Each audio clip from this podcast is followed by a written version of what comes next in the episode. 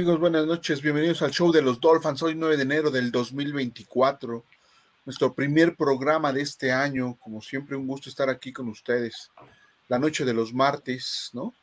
Y hoy este, vamos a tener temas pues interesantes de lo que pasó, lo que viene y lo que viene todavía más adelante, ¿no? Para nosotros el próximo año como, como fanáticos de los Miami Dolphins. Hoy nos acompañan Gildardo Figueroa, Polo Ruiz. ¿Qué tal, Gil? ¿Cómo estás? Buenas noches. Yo, hola, Fer, ¿cómo estás? Un gusto saludarte. Igual, Polo, amigos, pues aquí otra vez en el show de los Dolphins para, pues, hacer enojar a muchos y a otros no tanto. Me parece bien. Polo, buenas noches, ¿cómo estás? ¿Qué tal? ¿Cómo te va a hacer, Gil?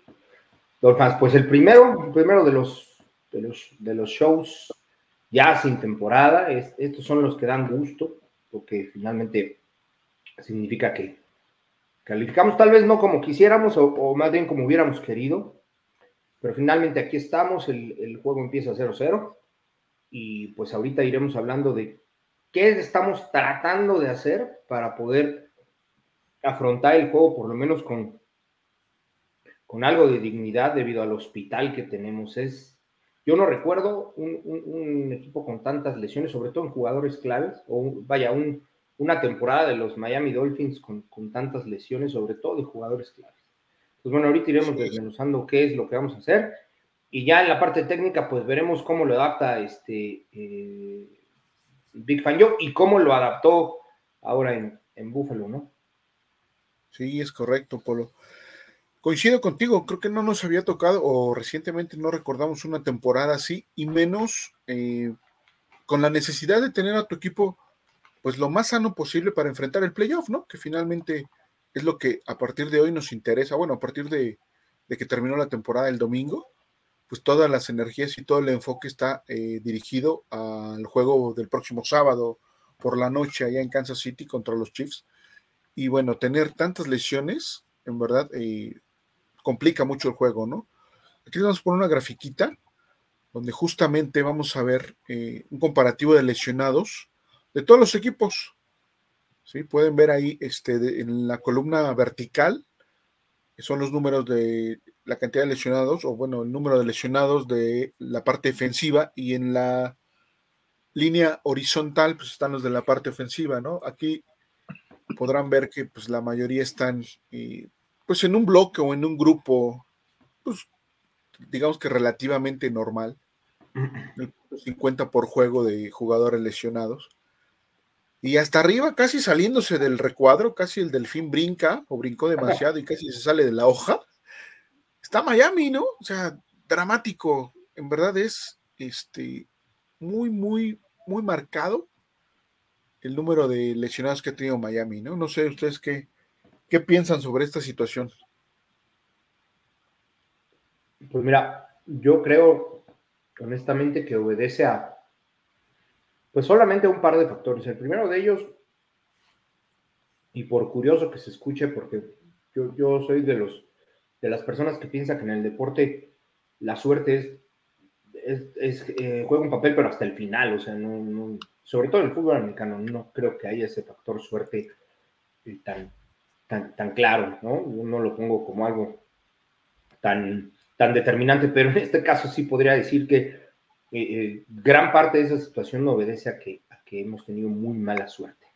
La mayor parte de las lesiones no han venido de impactos tan fuertes, y, tanto la de, de, Bradley Chop como de Jalen Phillips han sido sin contacto, ¿no? Lesiones provocadas por un mal movimiento, por un sobreentrenamiento, como ya lo hemos comentado.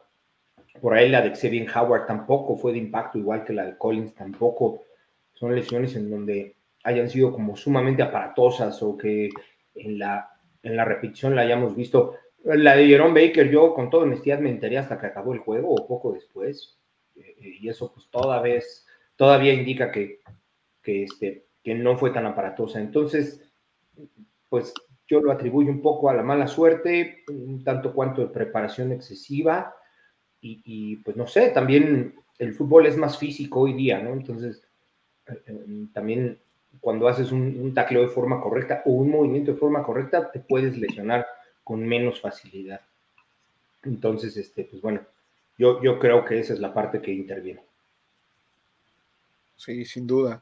Eh, hoy en día tenemos 11 en el reporte de lesionados, ¿no? 11 jugadores entre limitados y que no participaron hoy para el próximo juego. O sea, hemos perdido demasiados jugadores, pero seguimos teniendo jugadores lesionados.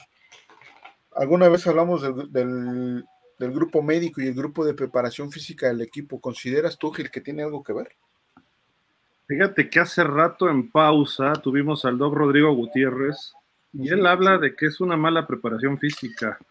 Eh, yo, yo quería pensar que a lo mejor, como lo que decíamos, que es sobre trabajo, y dijo, habría que checar quiénes están haciendo la preparación en los Dolphins, porque ya cuando son tantos, sí, obviamente, pues brota esa, esa interrogante, ¿no? Y nos han preguntado mucho, y yo también estoy de acuerdo, lo de Phillips fue un sobretrabajo, lo de Chop fue pues a lo mejor también exceso de trabajo esa rodilla, pero pues no nada más de este año, sino ya lo que van cargando, porque estos jugadores cuando llegan al NFL ya traen ocho años de fútbol muy competitivo, desde high school hasta college. Y luego tienen dos, tres años en la NFL o cuatro, ya como va Chop para el cuarto, Phillips está en el tercero. Pues obviamente el cuerpo va sufriendo un desgaste, ¿no? Porque decimos, ay, es que está muy novato, no sé por qué se lesiona. Pues ya traes atrás historial, ¿no? Entonces, ese es el problema. Y pues Phillips es propenso a lesionarse. Eh, cumple el perfil de los Dolphins.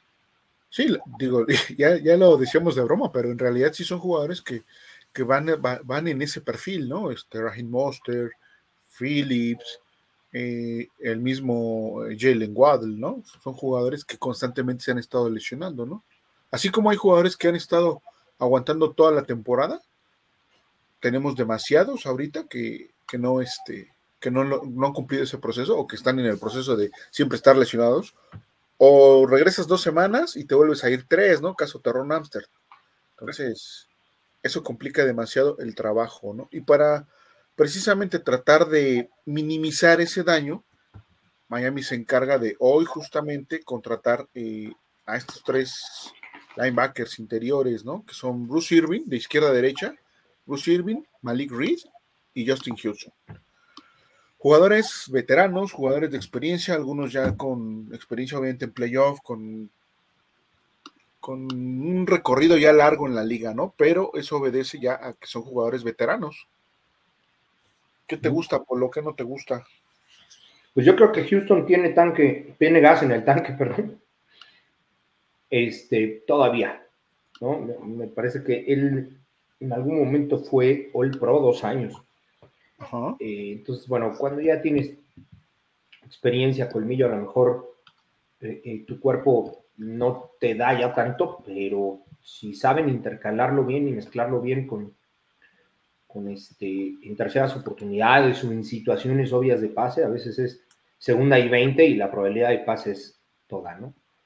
Entonces, este, yo creo que bien puede funcionar.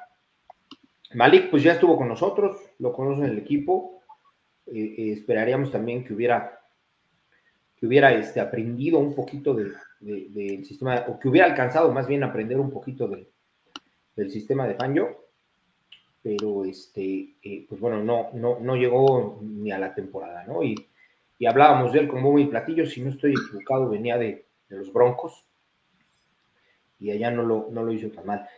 e Irving, pues la verdad, con toda honestidad, eh, yo en lo particular no lo tengo eh, eh, en el radar eh, ubicado. Me atrevo a decir que jamás lo he visto jugar. Pero, digo, hoy en lo particular estoy muy ocupado, pero en cuanto tenga oportunidad me voy a meter a buscar los highlights y ahí ya podré dar una opinión un poquito más. Sí, lo, tuvimos muy en corto, no, no, nos dio tiempo de hacer un, un, análisis ya un poquito más extenso, pero me parece que van a ser eh, Ogba y Justin Houston, ¿no, Gil? Los que van a, abrir ahí por fuera con, la defensiva de Miami. Sí, Justin Houston tiene ahí algo de experiencia presionando a los eh, corebacks. Creo que podría ser eso lo, ventajoso, ¿no? Pero, pues al final de cuentas sigue Melvin Ingram. Entonces yo creo que Ingram sería el que empezaría y estaría alternándose con él, eh, dependiendo también cómo tenga la, semana de entrenamientos, ¿no? Y sobre todo, pues, en qué, en qué calidad, porque si no me recuerdo, Houston estuvo en las Panteras este año y lo cortaron. Entonces, quién sabe, bueno, las Panteras, si, te cortan las Panteras no debes sentirte mal, debes sentirte bien, probablemente porque eres buen jugador, ¿no? O sea, no van a cortar a alguien malo, porque pues más malos no puede haber ahí. Entonces, este, sí, la verdad. Eh, pero a final de cuentas creo que eh, puede aportar su experiencia y, y, está en condición física. Entonces, me preocuparía un poco más Bruce Irving, que creo que aunque tenía equipo, pues está más, más traqueteado. Pero pues Houston también tiene sus 34 años. Yo lo recuerdo por ahí en los Ravens, que tuvo buenos años, y con los Colts. Y él empezó en Kansas. Es correcto. Empezó en Kansas. Y tuvo buenas Sí, finalmente. Irving me parece que va a ser el, respaldo de Ogba, ¿no? Finalmente, o sea o bueno, va a ser respaldo a lo mejor de los dos titulares. No, sé si Irving juegue de los dos lados, pero pues obedece a, que va a ser el uno de los suplentes, ¿no? En, la posición, porque realmente no, o sea, profundidad no tenemos en esta, en esa posición con todo lo que ha pasado. Irónicamente era una de las posiciones que mejor había armado la defensiva de Miami. Y ahora este, estamos pues batallando, sufriendo, porque no hay, sí que no hay quien, ¿no? Bruce Irving pasó en los Seahawks sus primeros años cuando fueron campeones y llegaron al Super Bowl y era un buen linebacker junto con este cuate este, Malcolm Smith que fue el MVP del Super Bowl. Eh, luego Bruce Irving se fue a los Raiders y como que dio uno que otro chispazo y nada más. Y después sí le perdí la pista, te soy sincero, y pues estoy viendo que tiene 36 años, o sea, mejor hubieran traído a Lawrence Taylor, ¿no?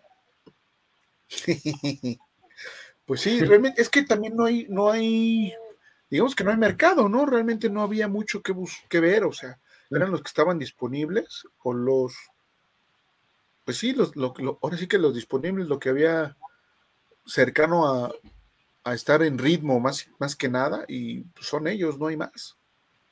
Pero, pero ¿sabes qué? Traen eh, externos, linebackers exteriores. Eh, ¿Y quién va a sustituir a Jerome Baker? ¿Doug Riley? Lo va a hacer Desafortunadamente sí.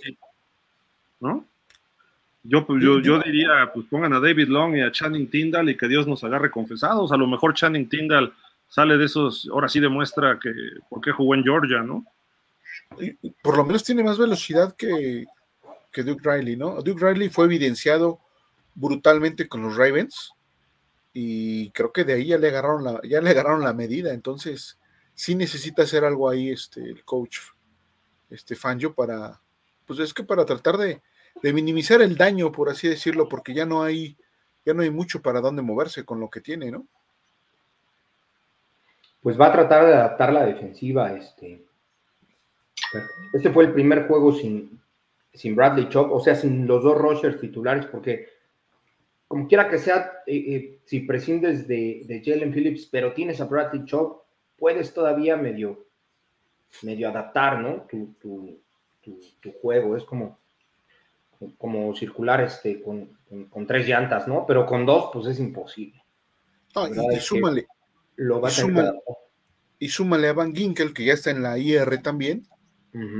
ese fue ya el, el, último clavo del ataúd de la posición, ¿no? Y, de hecho, mientras estuvo Bradley Chop y, y, y Van Ginkel, este, estaba bien cubierta la situación. De hecho, en algún momento de la temporada mencionamos que, que Van Ginkel podía estar hasta dos rayitas arriba de, de ¿no? Entonces estaba, estaba cubierta sin, ningún problema y con, con, el, con el normal intercambio entre Ogba y, este, y por ahí algún otro, ¿no? Pero en el momento en el que se te lesiona Chop y al siguiente Van Ginkel, eh, pues vamos a, acabar jugando eh, con dos frontales 8 eh, de perímetro y dos linebackers, ¿no? O sea, la verdad es que está muy complicado. No, no, no sé cómo podría este, eh, eh, adaptarlo a reserva de, cómo lleguen estos jugadores. Yo creo que va a jugar 43, Nuevamente.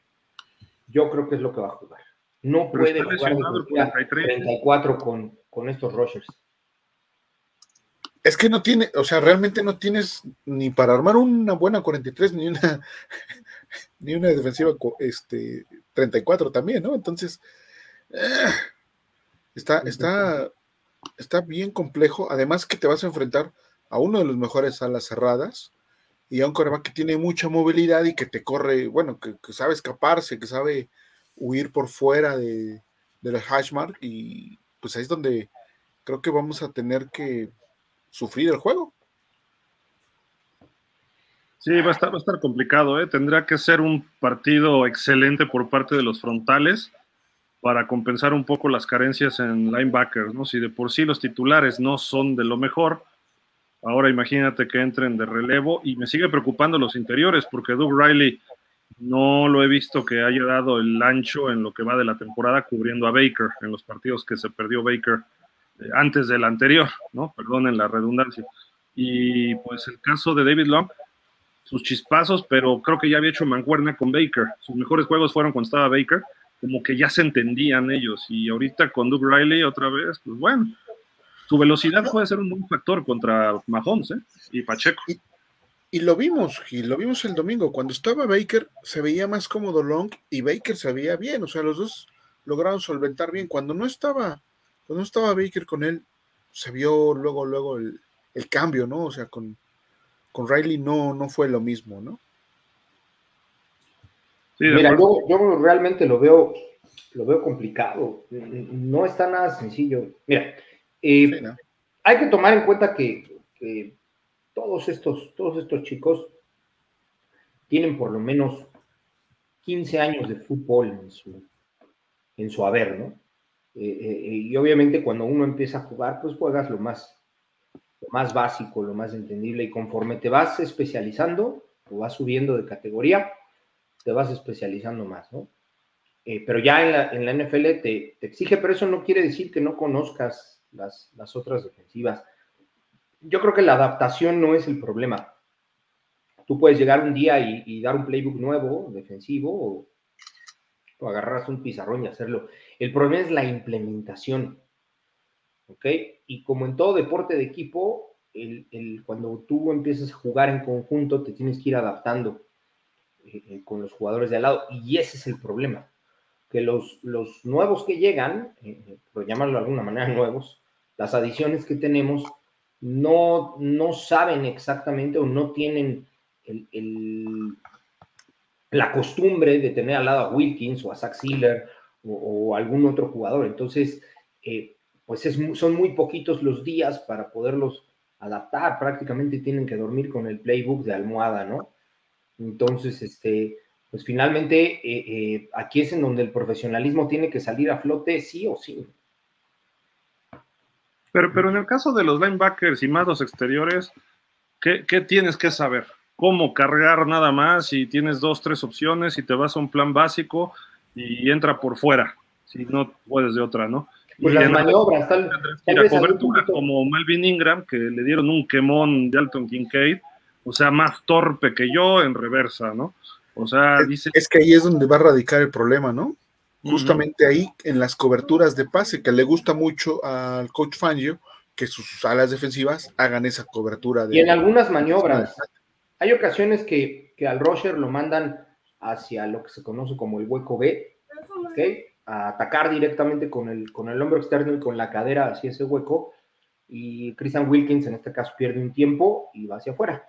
En estricto sentido, la maniobra no tendría por qué ser tan compleja, pero funciona diferente con cada formación. O sea, funciona diferente si estás del lado del ala cerrada, o funciona diferente si tienes a un receptor en bunch o cerrado, o lo tienes alineado afuera de la hashmark. Hay diferentes situaciones. E, eso más o menos es lo que a veces llega y Kansas juega Kansas lo, usa mucho al cerrado de repente. y a veces lo pone, a veces no lo pone con la mano en el piso, a no. Kelsey, pero lo pone colocado como, como en la cerrada al lado del tackle y lo, como en posición de, receptor abierto. Entonces, eh, eh, tienes que ir viendo la alineación para saber qué maniobra te mandaron. No es tan complicado, pero sí ya en la situación de juego, si te duermes tantito, pues sí se vuelve, se puede volver complejo, ¿no? Sí, de acuerdo. Si les parece, les voy a mostrar la lista negra de los Miami Dolphins. ¿Y por qué le digo la, lista negra? Pues porque es nuestro reporte de lesionados, ¿no? Diez jugadores que están aquí. Sí, son diez, ¿no? Dos, cuatro, seis. Sí, diez jugadores. O sea, finalmente, Taron que bueno, él es asiduo visitante de esta lista. Él, él, la liderea, él la. Es más, él escribe, me parece. ¿Sabes qué? Ya, ya no se llama reporte de lesionados, y ahora es reporte de lesionados Teron Amstead de Miami. Sí, caray, él siempre está, ¿no? Y bueno, me parece que. Lo chistoso es que rodilla, tobillo y, espalda son las mismas, las mismas tres este, áreas o zonas que ha tenido lastimadas. O sea, quiere decir que de una semana a otra no mejora. O sea, sigue lastimado de rodilla, tobillo y espalda. A lo mejor si vieras que hacia otra semana nada más es la rodilla y la espalda o la rodilla y el tobillo, bueno, lo entenderías, pero las tres son las mismas con las que entró esta lista y las mismas con las que creo que va a salir. Ya son lesiones crónicas, ¿no? Ya son crónicas, sí. bueno, ahí también están Deshaun Elliott, eh, Javon Holland, Xavier Howard y nada más, son los que no participaron, ¿no? Son los que están, en teoría, pues más complicados, ¿no? O, están cuidando más. Eh, Javon Holland no ha sido el mismo desde, desde esa conmoción, me queda claro. Creo que ahí hay algo con él. Creo que extrañaríamos más a Dishon Elliott que a, Javon Holland. Y por supuesto, pues a Xavier Howard, ¿no? Este chavo, Javon Holland, necesita, a mi parecer, de manera muy personal, para que, su desempeño mejore, él necesita que la temporada termine. Eh, eh, necesita entrar en un, en un off-season de, recuperación de, de muchos sentidos este, para que él retome su nivel. Es muy poco el tiempo que tienen para, para recuperarse semana a semana y no ha logrado este, volver a salir a flote. Entonces, yo creo que en el caso específico de él, él sí necesita que la temporada acabe para recuperar su, nivel. O, o, sea, como quien dice reiniciarse, ¿no? Sí, tiene que hacer un reboot total de los limitados, tú, Gil, ¿ves, ¿crees que uno no juegue de los que están como limitados? Ah. Digo, tomando en cuenta que se supone que a Ramsey y a Waddle los guardaron pensando en el juego de, playoff, ¿no? Y a Mostert. Perdona, a, quién dije? Ah, sí, sí, Mostert y Waddle, sí, sí, sí, perdón. Sí, perdón, Mostert y Waddle. No, dije Ramsey, perdón, sí, a Mostert y a Waddle. Parece aquí que me preocupa es Ramsey y también Tyreek, bueno, Tyreek ha estado ahí del tobillo ya desde hace rato, ¿no? Pero ahora dice rodilla. Exacto, dice rodilla. Si, te fijas, tenemos a nuestros playmakers aquí. Hasta Ichan aparece ya, ¿no? También. Entonces dices, ah, ¿quién va a hacer las jugadas? Pues ni modo, tendrá que hacerlas mi muchacho Jeff Wilson, ¿no? Pero los dos corredores titulares, los dos receptores titulares, el centro, o sea, no, no sé, está, está, está grave este asunto por además de la calidad de jugadores. Digo, todos cargan algo, pero a estas épocas del año, pero no, no, no, no, o sea, cuando juegan estos, todos estos, Miami es un muy buen equipo, que juegan al full, pero sin, sin, algunos de ellos o que no estén al 100%, entonces ya no lo puedes hacer favorito, se reducen las posibilidades. Afortunadamente tú ha estado de pie, eh, pero bueno, en fin, o sea, la línea ofensiva ha sido una pachanga. Connor Williams, que era nuestro mejor liniero, no ha estado y ni estará. Ah, o sea, creo que sí hay problemas. De estos limitados, pues tienen que jugar todos. Quien no juegue, lo corro del equipo ya por pecho frío.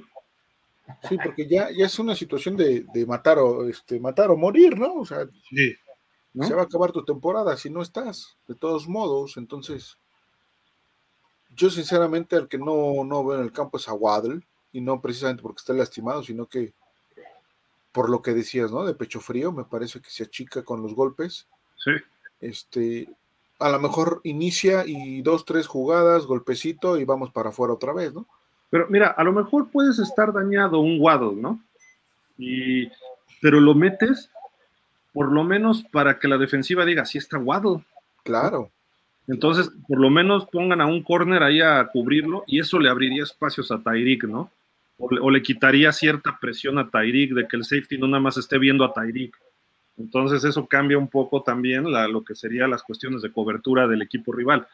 Eh, y en el caso de corredores, pues entre Ichan y Monster podrían estar alternándose tres jugadas uno, tres jugadas otro y así, y no una serie uno, otra serie otro, o en ciertas circunstancias, ¿no? Pero ya lo haces más concreto con, mayor eh, frecuencia los cambios, ¿no? Entonces, creo que se puede dar, pero también me preocupa que están nuestros dos corners estrellas y dos safeties, uno de ellos estrella, aunque no entrenó hoy, ¿no? Llevó un Holland, no sé qué vaya a pasar con Holland, ¿no?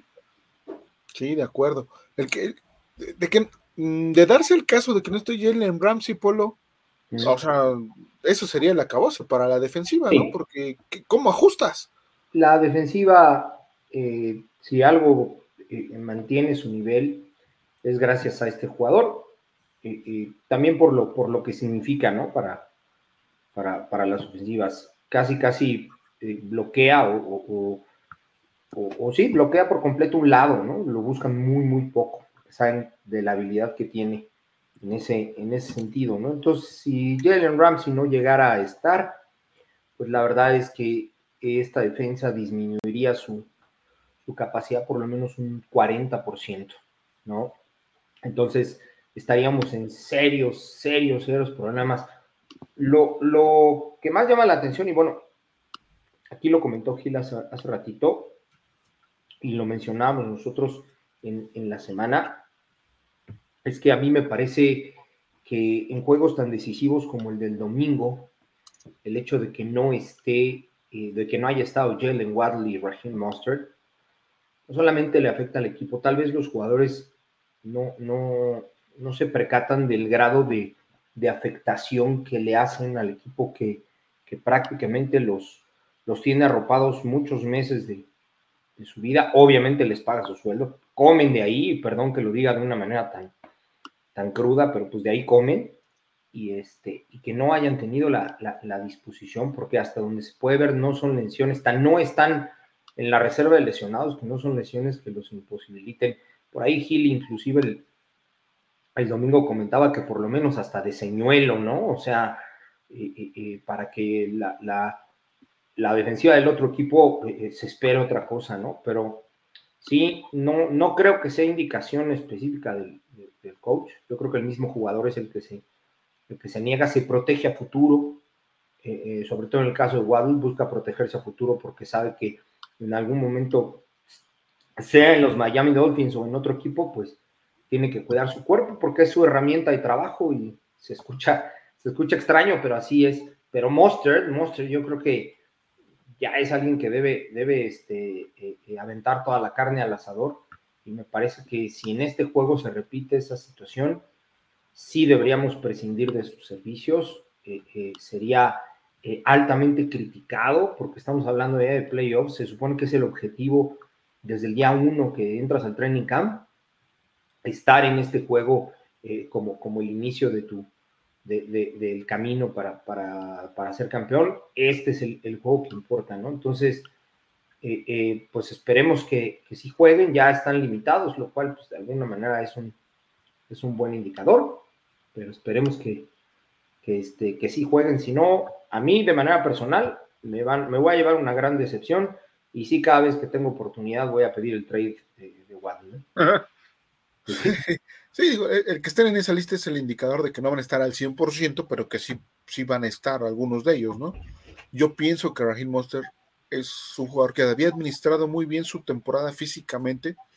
Desafortunadamente vino la lesión, pero pienso yo que él sí va a estar jugando, ¿no? Espero, espero no equivocarme y que, tenga un, desempeño pues rescatable, ¿no? O muy bueno. yo, creo que Monster sí se avienta el tiro, ¿eh?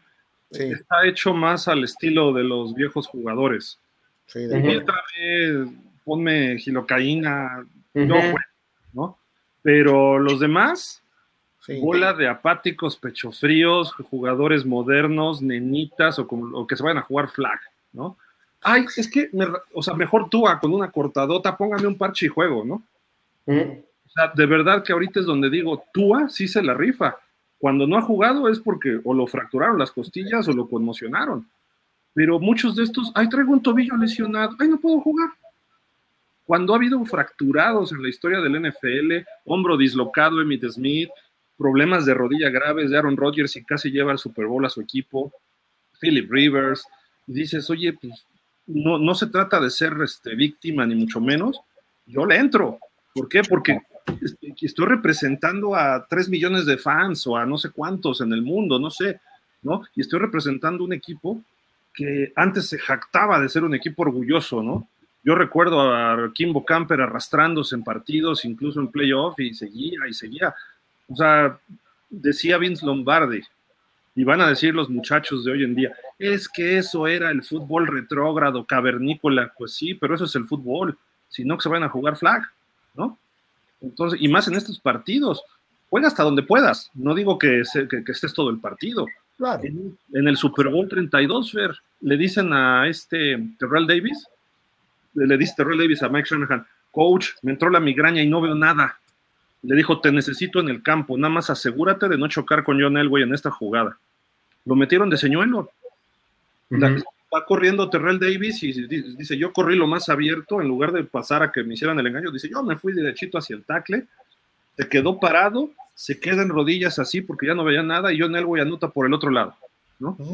O sea, ¿por qué? Porque es un jugador de peso que en el medio tiempo, quién sabe, que le dieron, regresa y es el MVP del partido. ¿Por qué Jalen Waddle no puede hacer algo así? ¿No?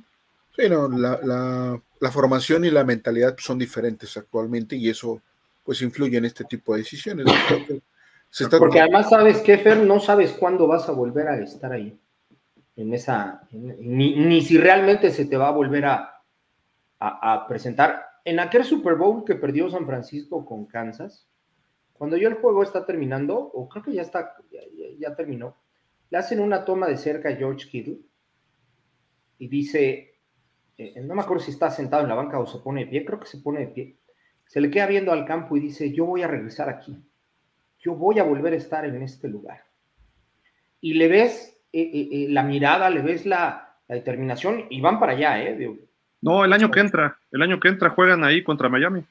Todo, todo el mundo espera que, que estén ahí, pero la, la, la, situación a lo que quiero llegar es que el jugador sabe que el tiempo que va contra el reloj, claro. Eh, eh, porque de alguna manera pues, no juega como en el fútbol soccer, ¿no? Tantos años, hay posiciones que son un poquito más delicadas que otras, pero hay, hay cuestiones que se presentan solo una vez en la, en, en, la vida, o sea, Waddle no sabe si alguna vez va a volver a estar ahí, y con la, con la mano en la cintura, como tienen contrato, como están pagados, dicen, no, no me presento, no voy, o se amparan en algún tipo de situación médica por ahí eh, eh, que a lo mejor no, no, va. Entiendo, el fútbol ya debe ser un poquito más de protección, pero no deja de ser fútbol y no deja de ser apasionante, porque eh, a mí en lo particular es algo que toda mi vida me hizo vibrar y cada contacto que yo daba, pues a mí en lo particular me, me hacía sentirme vivo adentro del campo. Yo no sé si estos jugadores ya no experimentan esa sensación, pero bueno, esperemos de verdad de corazón que jueguen, si no, eh, creo que van a empezar a perder muchos, muchos, muchos seguidores, porque no creo que seamos los únicos que pensemos así. ¿eh? Sí, y yo espero más de esa, esa, esas sensaciones que nos transmites, yo las veo más o las espero más de los más veteranos, precisamente porque ya no saben cuánto, cuánto tiempo les queda en el reloj, ¿no? Hay poca gasolina en el tanque y hay que aprovecharla actualmente, ¿no? Entonces, vamos a ver quién sí y quién no a la hora de la hora. Sí, claro. Vamos a darle una repasadita al, si les parece bien, a la IR, bueno, al reporte de lesionados de los Chiefs.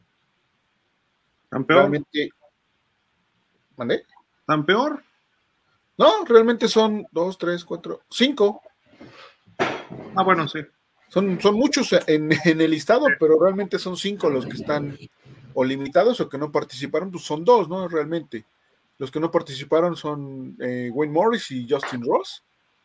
Que Wayne Morris me parece que no sé, no sé si llegue al, al librar el protocolo con, de conmoción.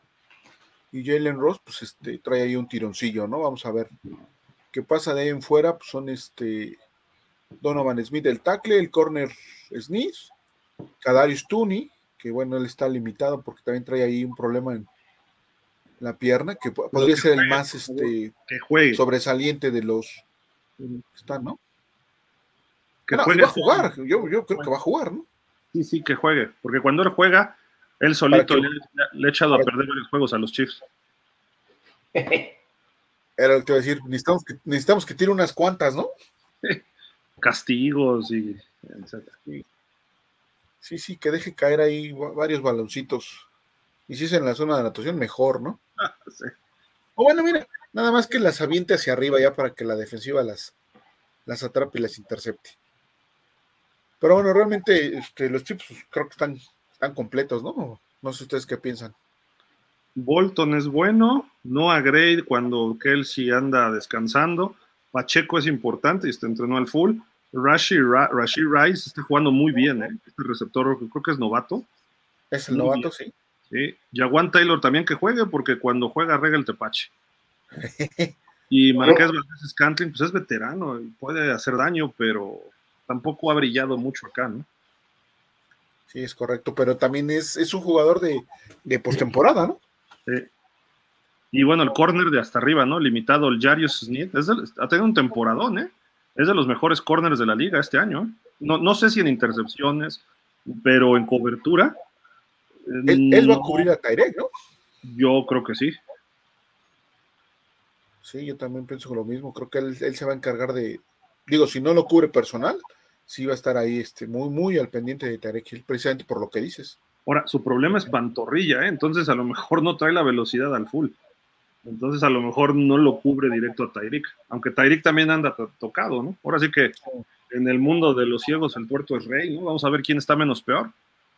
O bueno, vamos a, mira, para no vernos este, tan, tan este, abusivos, pues que se cubra Waddle, ya. Ahí van a estar a la par. Sí. No, bueno.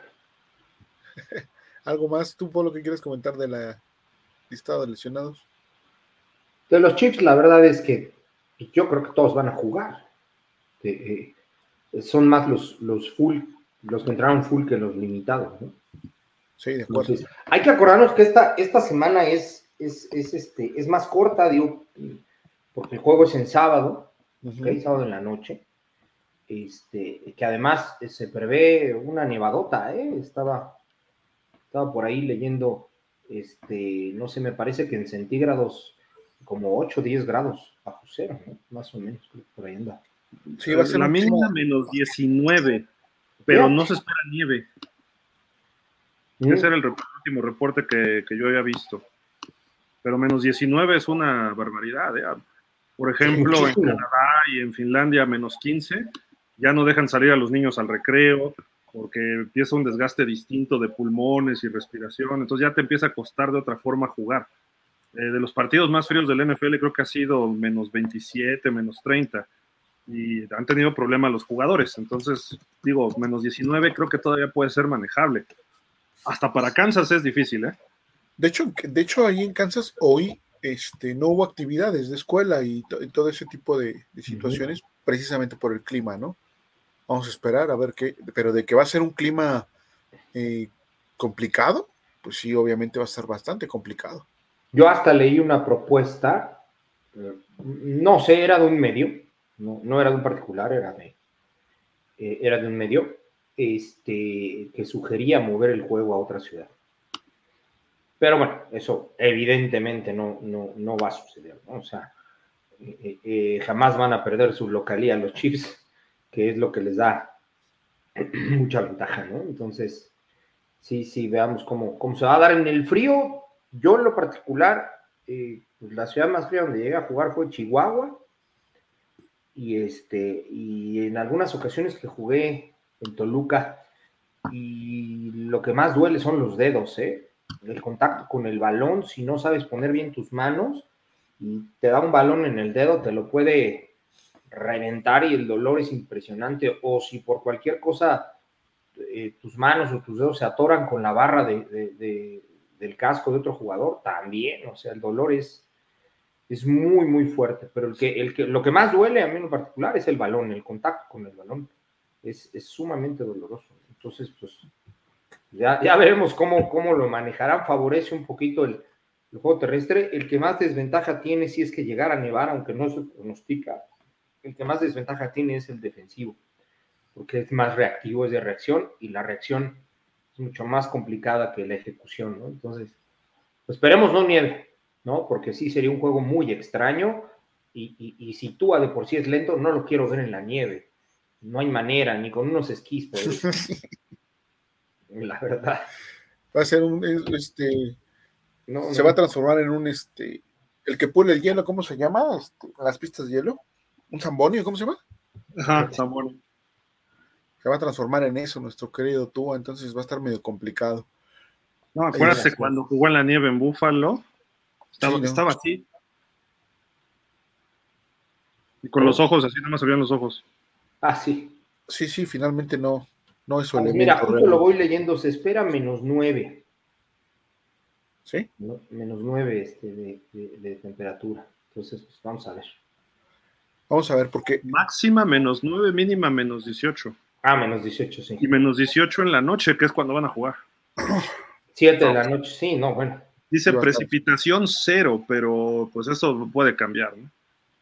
Sí, faltan varios días todavía, ¿no? Como para ya definir el clima. No, y, digo, lo que, lo que decías, Polo, o sea, los periodistas que, o quien esté diciendo que cambien, o sea, que cambien el partido, que se vayan a jugar flag y que se vayan a indoor y que se vayan a otras cosas. Eso no es el fútbol americano.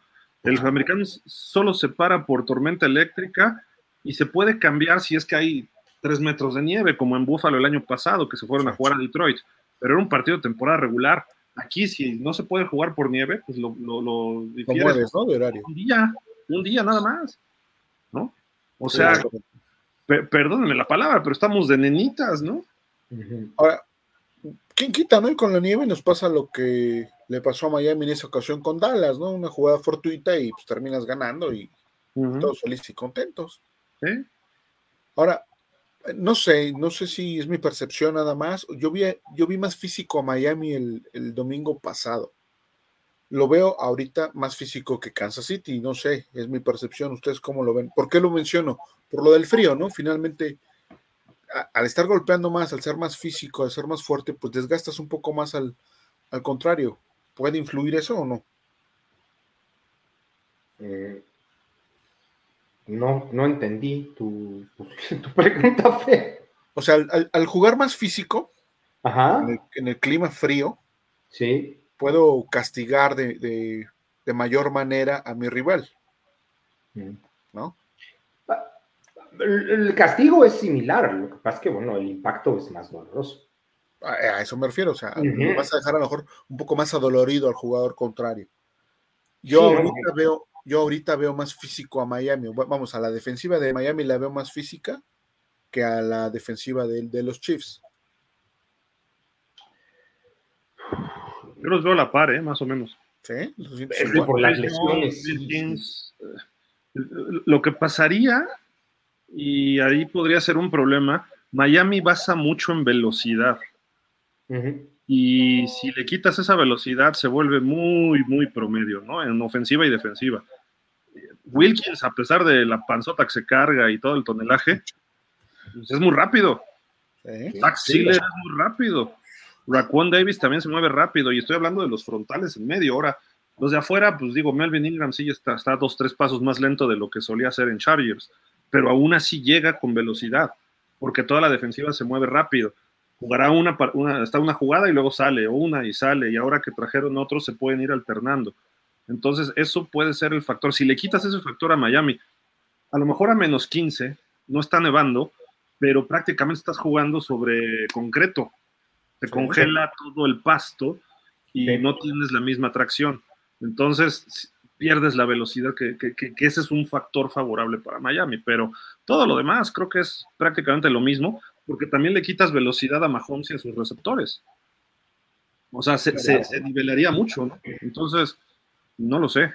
Aunque nosotros perdemos más por ser de clima caliente y viajar a esas temperaturas, pues sí te, te, varía, ¿no? Aunque muchos jugadores sean del norte, ¿no? Sí, porque algunos han declarado que pues no, no les genera problema, ¿no? Pero es, es el, mínimo de jugadores de Miami, ¿no?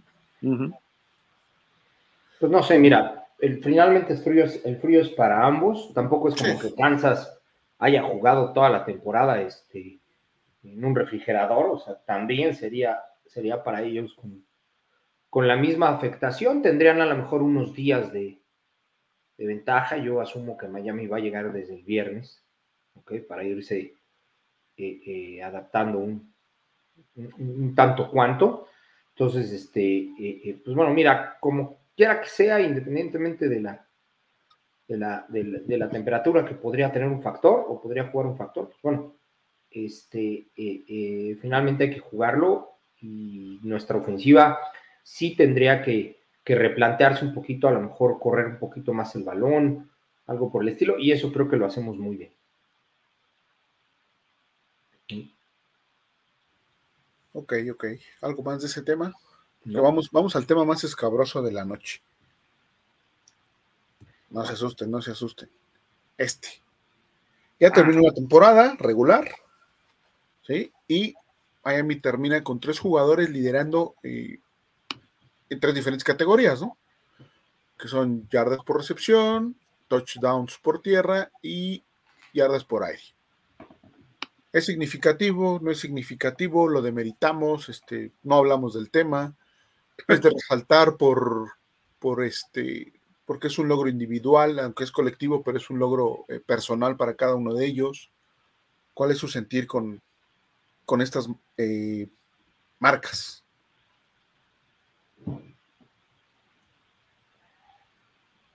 ¿Quién dice yo? ¿Nadie? Bueno, pensé que iba Apolo. Eh, no, yo voy, yo voy. Dale, dale. Este, pues mira, yo creo que sí, evidentemente hay que reconocerles la, la, labor. Finalmente, el, fútbol es un deporte que, que sí, o sea, que se cuenta, que sí, sí lleva una contabilidad, perdón que use ese, ese término, pero sí se registra, para llamarlo de forma correcta, ¿no? Lleva un registro de, todo y generalmente el registro obedece a buen, a buen desempeño, a buen resultado. Entonces sí, sí se debe tomar en cuenta, sí sirve para, para los premios, para los reconocimientos, para, para estar en, en, la historia del, fútbol ahí, tener, tener un, un, registro, ¿no? En, su momento.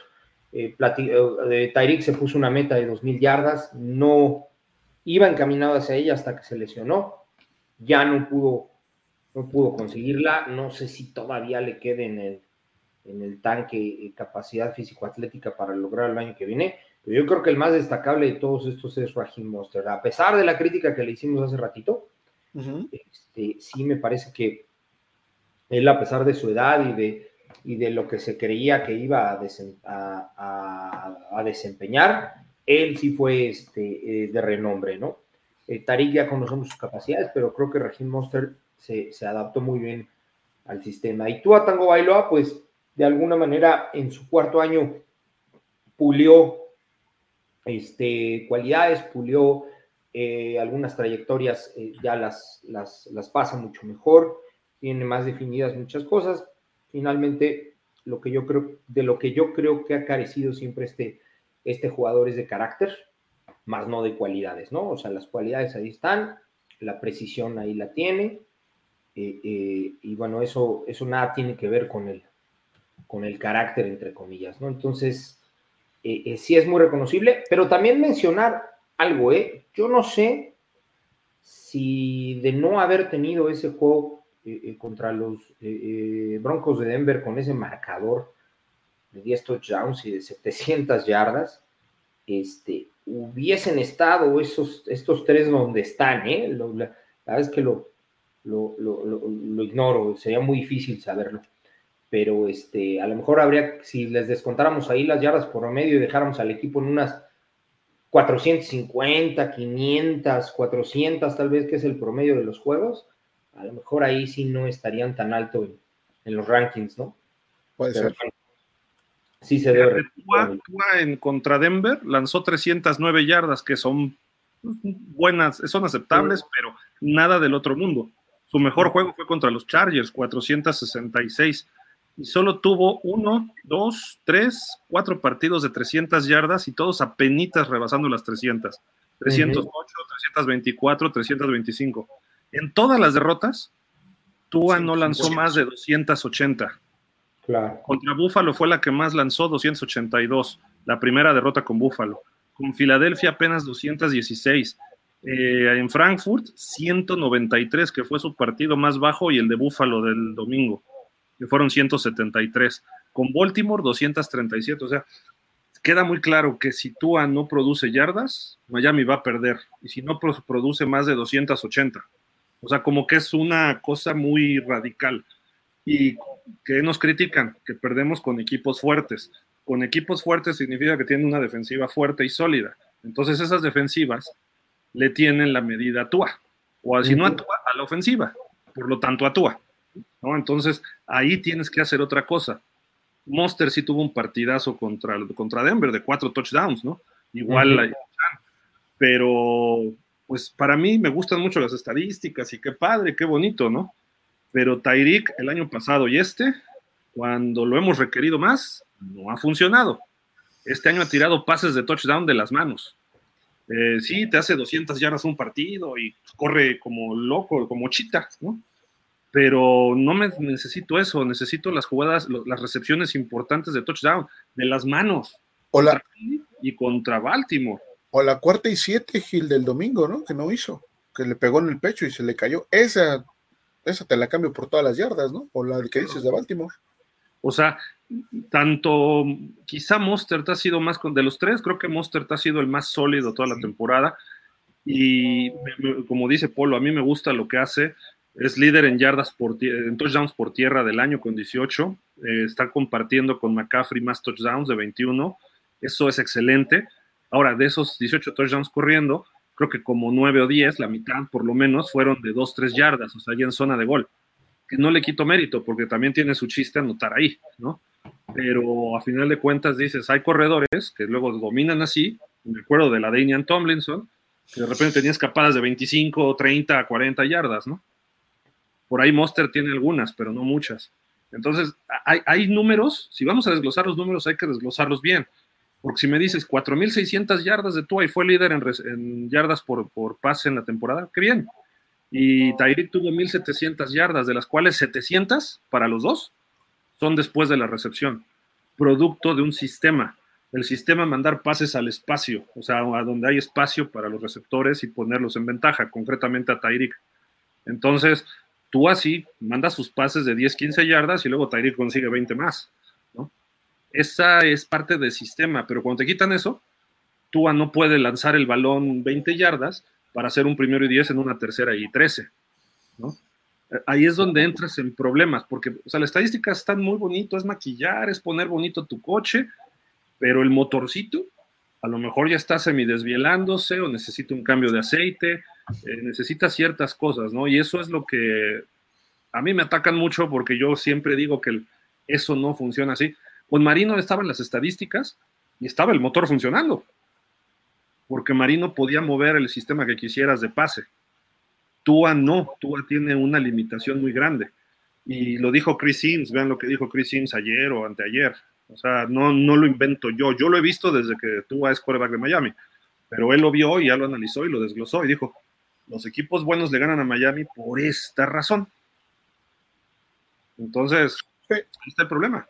No, o sea, finalmente es destacar nada más el, mérito individual, el trabajo individual de cada uno de ellos, ¿no? Este, eh, el caso de Tarek repetir en, ese rubro de estar ahí con, tantas yardas, no es, su, no es su primer año, no es su segundo año, ya es su tercer año estando ahí, entonces sí es un jugador constante, ha fallado en las situaciones claves y es lo que muchos le critican a, a Tarek Hill, con justa razón, Agin Monster, me parece, coincido con ustedes de que es el, más constante y el que creo que tiene mayor mérito, en, primera por la edad y en segunda porque, este, digo, tiene ya McCaffrey, ¿no? Nada más está compitiendo con McCaffrey justamente, ¿no? Y el caso de Tua, pues destacar obviamente la mejora del año anterior a este, ¿no? Yo creo que mejoró, creció en diferentes aspectos, en otros no ha crecido, pero particularmente en ese, bueno, pues tiene tiene 10, ¿no? De mi parte, y qué bueno que, logró estar ahí el año pasado. Tal vez lo hubiese conseguido si no se hubiese lastimado. Eh, eh, es justo lo que te iba a decir. Los números que tiene ahorita Tua son muy buenos, pero eran los mismos que tenía el año pasado, no han variado. Y si sacamos sus promedios, te apuesto que van a quedar muy a la par. Sí, a mí me hubiese gustado, ¿sabes qué? Que mejorara en, en anotaciones. ¿Se quedó cuántos? ¿20 cantidad de noticias. ¿O 28? Eh, tiene 26, ah, ¿no? 26. Sí, 26. 26 entre 17, pues ni siquiera son dos por partido. Era para que tuviera 34, ¿no? Para un juego aéreo número uno de la liga, la ofensiva 1. 29, tiene 29. 29, terminó con 29. Sí. Pero sí, finalmente. y tuvo 14 intercepciones, está bien ese promedio, no está nada mal. El problema de las intercepciones es que los últimos dos partidos que se perdieron tuvo dos en cada una. Es correcto.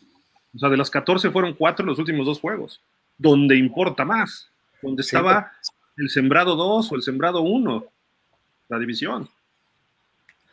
Sí, finalmente lo que decíamos, ¿no? El último mes para el equipo no ha sido nada bueno, o sea, finalmente, este, bueno, tuvo dos derrotas, pero son muy significativas y representan mucho más negativo que positivo en general, ¿no?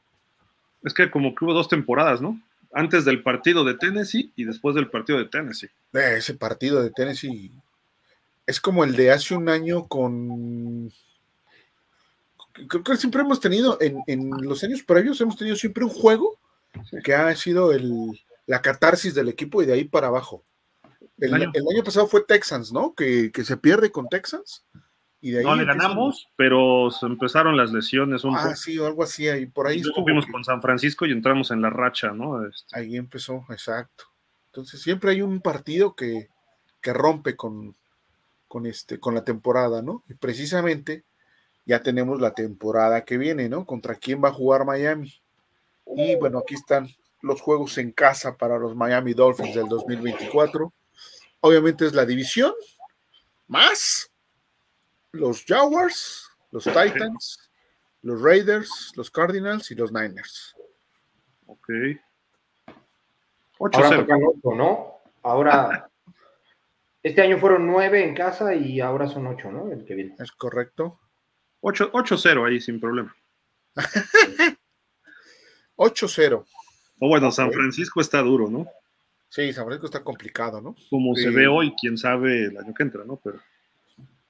Sí, digo, basándonos en lo de esta temporada. Y habrá que ver Jets y Pats cómo, cómo regresan. Cómo regresan, sí. Jets va a estar ahí, ¿no? Todo, indica que los Jets pues va a estar peligrosón. Sí. Y los Pats hay que ver, ¿eh? Porque a lo mejor regresa Belichick, van a agarrar coreback novato estelar, tienen un pick alto. Eh, o sea, y si no regresa Belichick, pues va a ser Bravel, ¿no? O sea, no hay de otra. Ajá, es correcto. Nos va a causar. Yo de ahí veo quizá factibles Arizona y Tennessee, ¿no? Quizá Raiders. Con Jaguars van a estar muy a la par, ¿no? Ah. Raiders, depende quién se quede de coach también. Sí. Pero bueno, ya como que ese de Raiders dice, sí, sí les damos. Sí, bueno, creo. Ya es, este. Aparte es en casa, ¿no? Nos Tal vez si fuese... este año, ¿eh? ¿Nos toca qué, perdón? Nos, costó trabajo este año, ¿eh? Pegarle a los Raiders. Sí, sí, nada más que fue allá, ¿no? En, en no, fue en Miami. Ay, no me digas eso. Sí, fue en Miami. Ah, bueno, entonces no, no he dicho nada. bueno, esos son los juegos de casa y estos son los juegos que tenemos en, gira o de visita, ¿no? Está brutal. Eso, ese es, esa es la parte que a mí me preocupa, además de que Miami es un equipo que, pues, en, de acuerdo a esta temporada, somos malos en gira y medio más o menos en casa, ¿no? Entonces, ir, ir a, eh, a Los Ángeles con los Rams, ir a Green Bay, y parte si te toca en diciembre, bueno, ya no te quiero contar, Cleveland también, los Texans, y pues Seattle no es un bombón, ¿no? Fíjate de estos seis, seis están en playoffs, o sea, son seis equipos de playoffs, está, está canijo. Sí, sí, sí. Alguno, a lo mejor Rams o Seattle, es en Brasil, ¿eh? Tengo Ajá, pudiera ser. uno de esos. Rams estaría bien, ¿no? Fíjate que yo, para que no juguemos este, Seattle, en casa de los Rams. Es que ese estadio todavía los Rams van a estar. Ah, bueno, sí es más, más este, imagínate que te toque Seattle en diciembre, ya se de, de por sí hace frío, llueve. Entonces, mejor vamos con Seattle a Brasil y los Rams, pues de alguna forma más o menos nos podemos dar un quien vive, ¿no? pudiera Mira, ¿qué te parece? ¿Cómo? Pudiera darse alguno de estos dos juegos en Brasil, como se ha dicho hasta ahorita, ¿no? Sí, exacto. Sí, exacto. Pero si se llevan a Cleveland o a Green Bay y, como dices, a Seattle a Brasil, no me enojo. Sí, no. ¿No? Por el clima, más que nada, ¿no? Sí, claro. Pero sí, es, es un calendario que se presenta complejo o complicado a la vista en, de gira, ¿no? O de visita. Ah, también podría ser Green Bay en Brasil, ¿eh?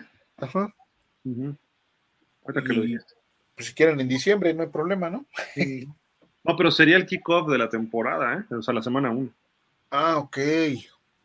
Semana 1 abriría Miami en Brasil, no, no el kickoff del partido de jueves. Sería el primer partido de Miami en la temporada, pues. Ah, de temporada, claro pero como Miami tiene ocho juegos en casa, el que tendría que ceder este, para ese juego internacional son los de la nacional. Entonces podría ser Green Bay, Seattle o Rams, alguno de ellos. Es correcto. Sí, está, bueno, esta parte sí está compleja, ¿no? No sé, algo más que quieran comentar de, del calendario. Ya lo iremos desmenuzando y desglosando conforme vaya avanzando la temporada baja y tendremos programa para, para darle, ¿no? Con esto. Por, ahí alguien diría, con Gesicki estaríamos invictos. No, para nada. Ese jugador se perdió hoy en los Pats.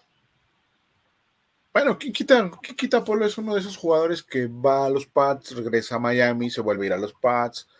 Eh, no, podría regresar el próximo año. Mientras no, no bloquee diferente, no va a tener lugar en esta ofensiva. Ahora, bueno. Pues no me digas que Smite hizo mucho, ¿eh? Es lo que te iba a decir, o sea, no, no es que haya hecho mucho, y creo que con las coberturas que estuvimos viendo en los últimos partidos, que el ala cerrada saliera a pase era necesario y algo que no, no aplicó McDaniel, ¿no? Creo yo. Entonces. Estamos una ala cerrada tipo Kelsey, Kittle, este, Darren Waller, no sé, de estos grandotes que pueden bloquear y atrapan bien. Eh, ¿Sabes quién me gusta mucho? El de Cleveland, David Onyoku. Oh, sí, es un monstruo, ¿no? Está, a la cerrada. Está brutal ese señor, sí. Sí, sí, sí. Pero bueno, algo más que quieran comentar. Esos son los temas que teníamos hoy para nuestros Dolphins. Vamos a leer sus comentarios si les parece bien. Porque hay un buen de comentarios. Gracias, Dolphins, por escribirnos. Qué bueno que están con nosotros en este primer show de los Dolphins de la temporada, del año, perdón. Oye, Fer, año lo, que hoy, lo que hoy debatimos un poco en WhatsApp, tú y yo, me gustaría lanzarlo a los Dolphins. Venga. De que si se cubrió los objetivos de la temporada. Y si se gana o se pierde en Kansas, ¿qué puede pasar y qué no puede pasar? Porque este, digo, teníamos posturas opuestas, ¿no? O tenemos, tenemos, no, no, digo teníamos, tenemos. Yo digo que no se cumplieron los objetivos por, por una razón. Tenías que ganar la división, que ese es el primer objetivo de cualquier equipo. El año pasado calificaste como Dean, este año tenías que haber ganado la división. Y tenías en tus manos ganarla, por X, Y o Z, como, ahora sí que como se haya dado, tenías la opción. Entonces creo que ahí se pierde porque vuelves a calificar de comodín y tienes que visitar. Ahora, si le ganas a Kansas, creo que ya superas lo del año pasado. Pero si perdemos en Kansas el sábado, estamos igual. Quizás está peor por cómo estamos llegando. El año pasado todavía como que el ánimo estaba en alto, ¿no? Pero ahorita estamos a la baja, ¿no? Entonces, yo personalmente creo que hasta ahorita no se ha cubierto los objetivos. Sí, yo, yo lo partí o lo, lo, lo, dividí hasta la temporada regular, ¿no? O sea, yo decía en la temporada regular que se, que se consiguió, que no se consiguió. Si no se consigue el campeonato divisional, se consigue una victoria más, ¿no? Se logra calificar. Lo que comentábamos era que no estábamos seguros si eh, en el planteamiento inicial de la gerencia estaba el campeonato divisional como un objetivo real, ¿no? Probablemente era competirlo o pelearlo y ya de ahí dependerían muchas cosas. Eso es subjetivo, no lo vamos a poder este, definir, pero yéndonos al estricto sentido, como dices, de, de si se cumplen o no se cumplen y mejorando temporada con temporada, bueno, entonces no se hubiese cumplido, ¿no? Eh, porque tendría que haber sido el campeonato divisional, ¿no? Ahora, del lado positivo es que dos temporadas consecutivas calificas a playoff, cosa que ya tenía mucho que no pasaba, ¿sí? Este, tienes jugadores eh, seleccionados al Pro Bowl, cosa que también no pasaba, este, eh, no me acuerdo qué otra, qué otra, ¿mandé? 11 ganados. Así, o sea, una victoria más, los 11 ganados. Este, el año pasado fue 9-8, ¿no? ah, cierto, fíjate, dos, juegos más, ¿no? Entonces, este. no recuerdo qué más mencionamos, este, bueno, las mejoras en récords, los récords individuales. Los récords, ¿no? Eran los récords de, los jugadores individuales y bueno, los, los llamados al, al Pro Bowl, ¿no? El, el debate entre nosotros es precisamente ese, ¿no? De se cumplió o no se cumplió. ¿Qué opinan ustedes, Dolphins? Esas son nuestras dos posturas. Yo considero que eh, se cumplieron con la salvedad de que no sabemos o no estamos en la certeza de que el campeonato divisional era un objetivo al inicio de temporada, ¿no? Obviamente conforme se va dando la temporada, pues tenía que haber sido eh, sí o sí. ¿Por qué? Porque ya estabas, este, ya estabas calificado hace tres juegos, cosa que también no había pasado o que no ha pasado recientemente, que también es una cosa positiva. Y este, tenías a tu defensiva dentro de las cinco mejores, a tu ofensiva dentro de las tres mejores, también cosa que no pasaba hace muchísimos años. Y que, este, vamos, eso ayudaba a que pues el objetivo se volviera el campeonato divisional, ¿no? Incluso el sembrado uno de la conferencia cosa que tampoco se planteaba al inicio de la temporada y que se estuvo que se tuvo en el radar, ¿no? De cierta manera, ¿no? Esas son las, las dos posturas, Dolphins, así que pues, díganos, ustedes qué piensan, ¿se cumplió o no se cumplió? Pero preguntemos a Polo, ¿por qué él no le entró al debate? No, por eso, no. no sí, comenté, en, el grupo sí comenté, pero pues ¿Ah, nunca, nunca me pela. Ah. ya le ponemos violines, Polo, a tu ah, De hecho, de hecho, justo ahorita estaba, estaba buscando qué les puse para incluso eh, tratar de leerlo y no, y no salirme yo. Ya no te acuerdas, qué bárbaro. No, no, claro que me acuerdo, pero necesito la redacción correcta. El refresh. Por cierto, eh, en lo que lo encuentro, eh, hace ratito leí un artículo de, me parece que se llama Chris Perkins, si no estoy este, sí, Chris Perkins. Eh, equivocado, del Sun Sentinel, en donde dice, o él considera que si Miami pierde el sábado, eh, pone directamente a McDaniel en el hot seat. ¿eh? Ahí directamente lo, lo, pone en la sillita caliente, entonces... Gil también. no, este, o sea, pierde por uno o por 80, vete por Harbaugh, pero como vas.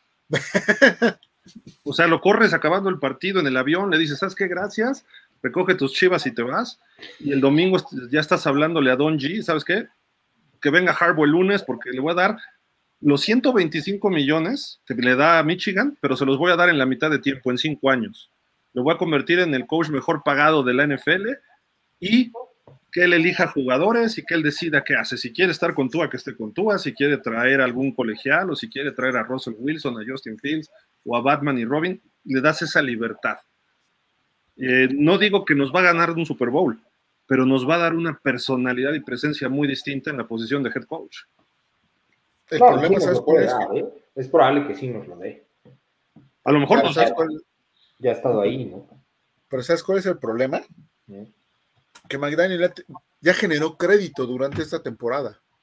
Ha generado crédito a favor como para darle el beneficio de la duda de la próxima temporada. Mira, aquí está, aquí está, ya, encontré lo que, lo que yo mencioné y, puse que me, parece que hasta el momento para mí también es un proyecto fallido, debido a que del análisis se desprende que es que el desempeño fue irregular, ¿no? Tienes el, mejor juego un fin de semana y en el otro te caes. Yo creo que la mejor muestra es eh, contra los Broncos de Denver y a la semana siguiente contra los Bills, ¿no? Eh, existen buenos números o tienes buenos números, pero, pero dejaste ir la siembra 1 y la 2 en menos de dos semanas.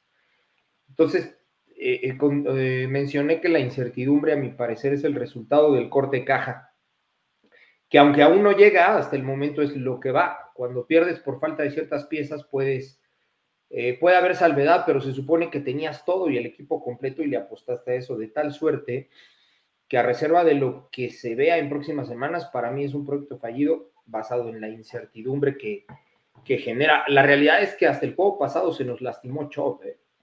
y dos juegos o tres juegos antes, Jalen Phillips, o sea, estuvieron la mayor parte de la temporada, eh, Baker por ahí en el juego 9-10, este, Monster jugó 16 juegos, Waddle también como unos 14, Tariq Hill nada más se ausentó una vez en la temporada, Collins también se lastimó por ahí del 12-13, o sea, e, el 90% del talento del equipo estuvo tres cuartos de temporada, ¿no? Y creo que para mí esas debieron de haber sido victorias. El juego contra Titans, el juego contra Kansas y, el juego contra Águilas son el reflejo, a mi parecer, de una temporada en donde lo tenías todo para, no digo quedar invictos, pero sí para, para nada más haber perdido tres, cuatro. 12, alineaciones diferentes de línea ofensiva. No, sí, sin duda. y, eso es parte de lo fallido, Fer.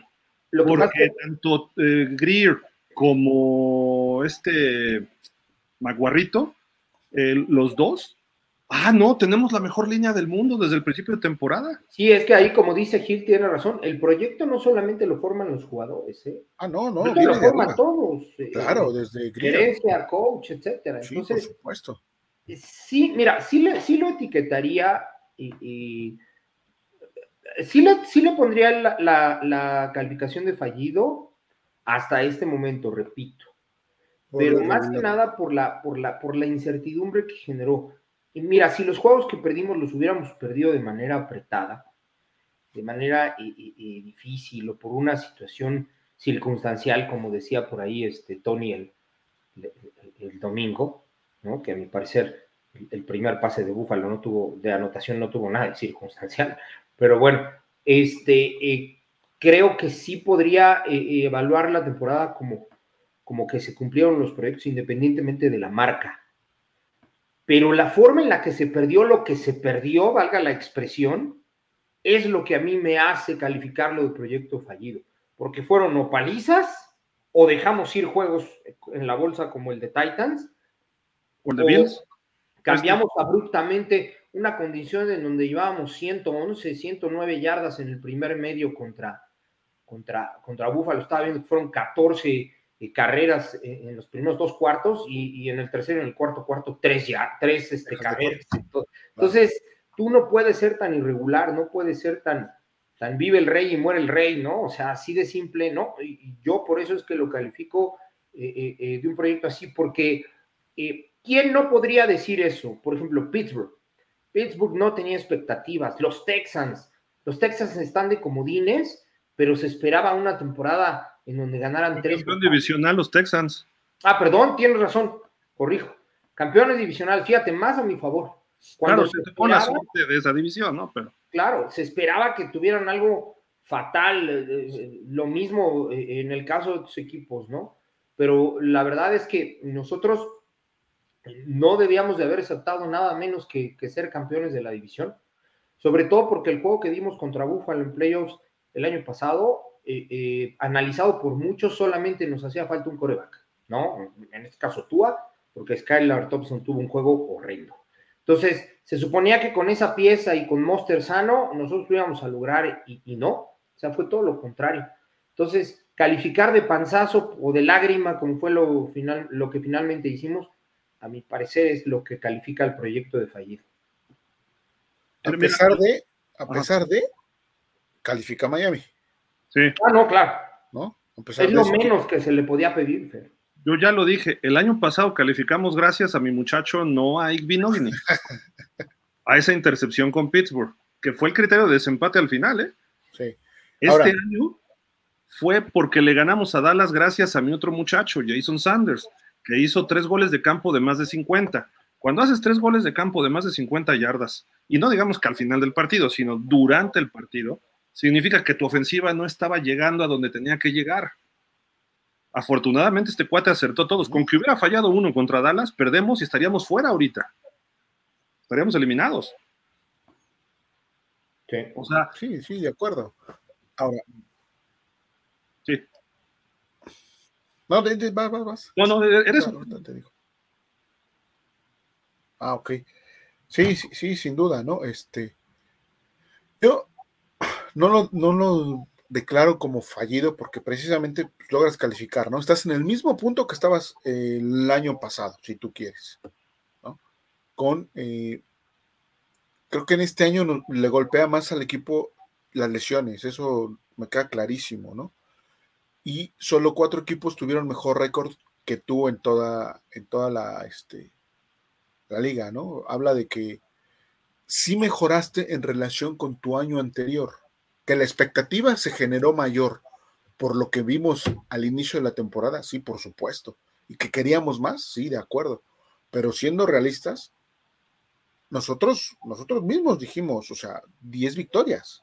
O sea, ya nos estamos yendo eh, bien, ¿no? Ya si le pegamos por ahí a buscar la división, excelente para nosotros al inicio de temporada, repito.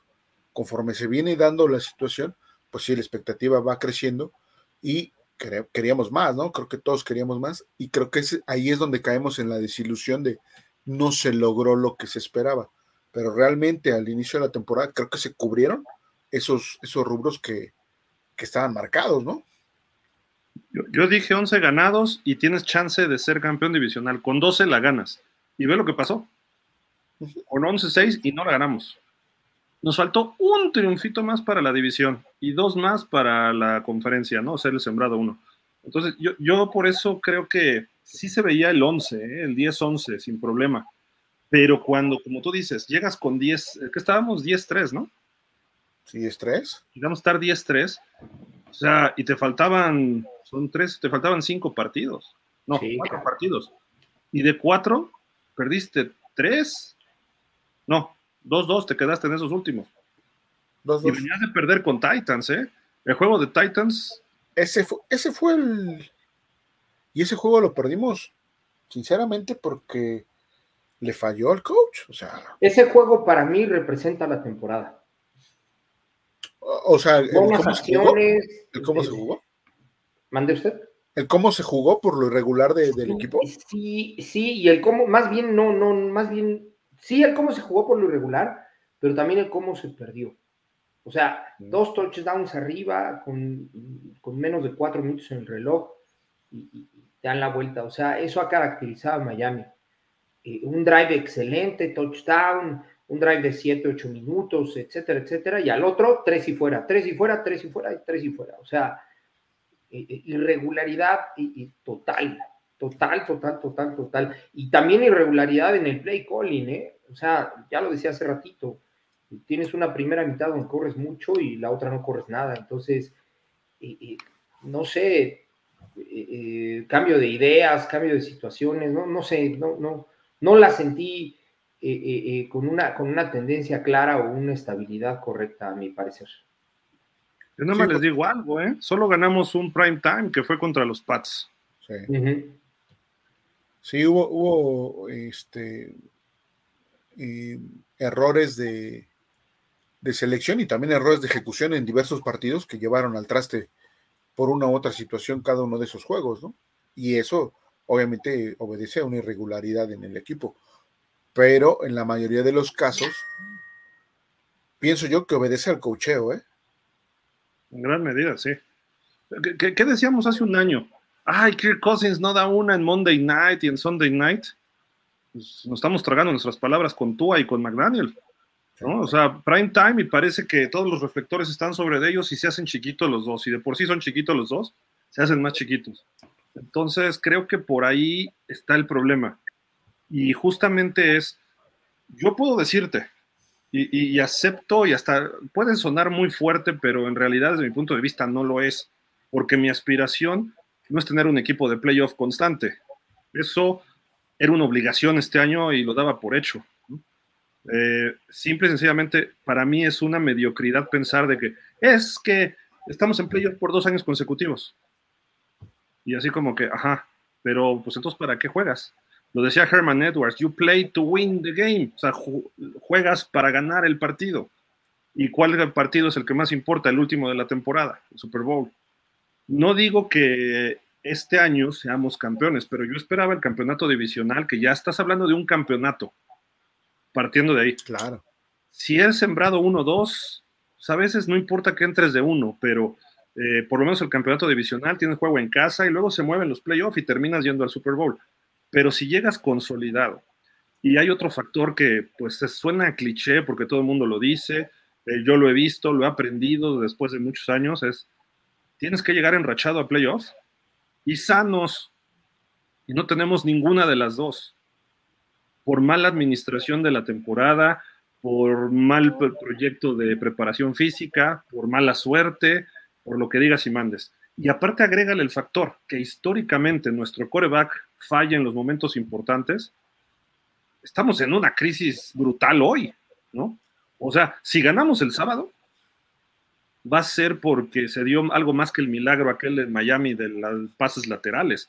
O sea, yo personalmente, y no soy fatalista ni pesimista que me han dicho, ya haciendo un análisis frío y seco, ya sin que me enoje como el domingo, este, creo yo que no hay chance de ganar.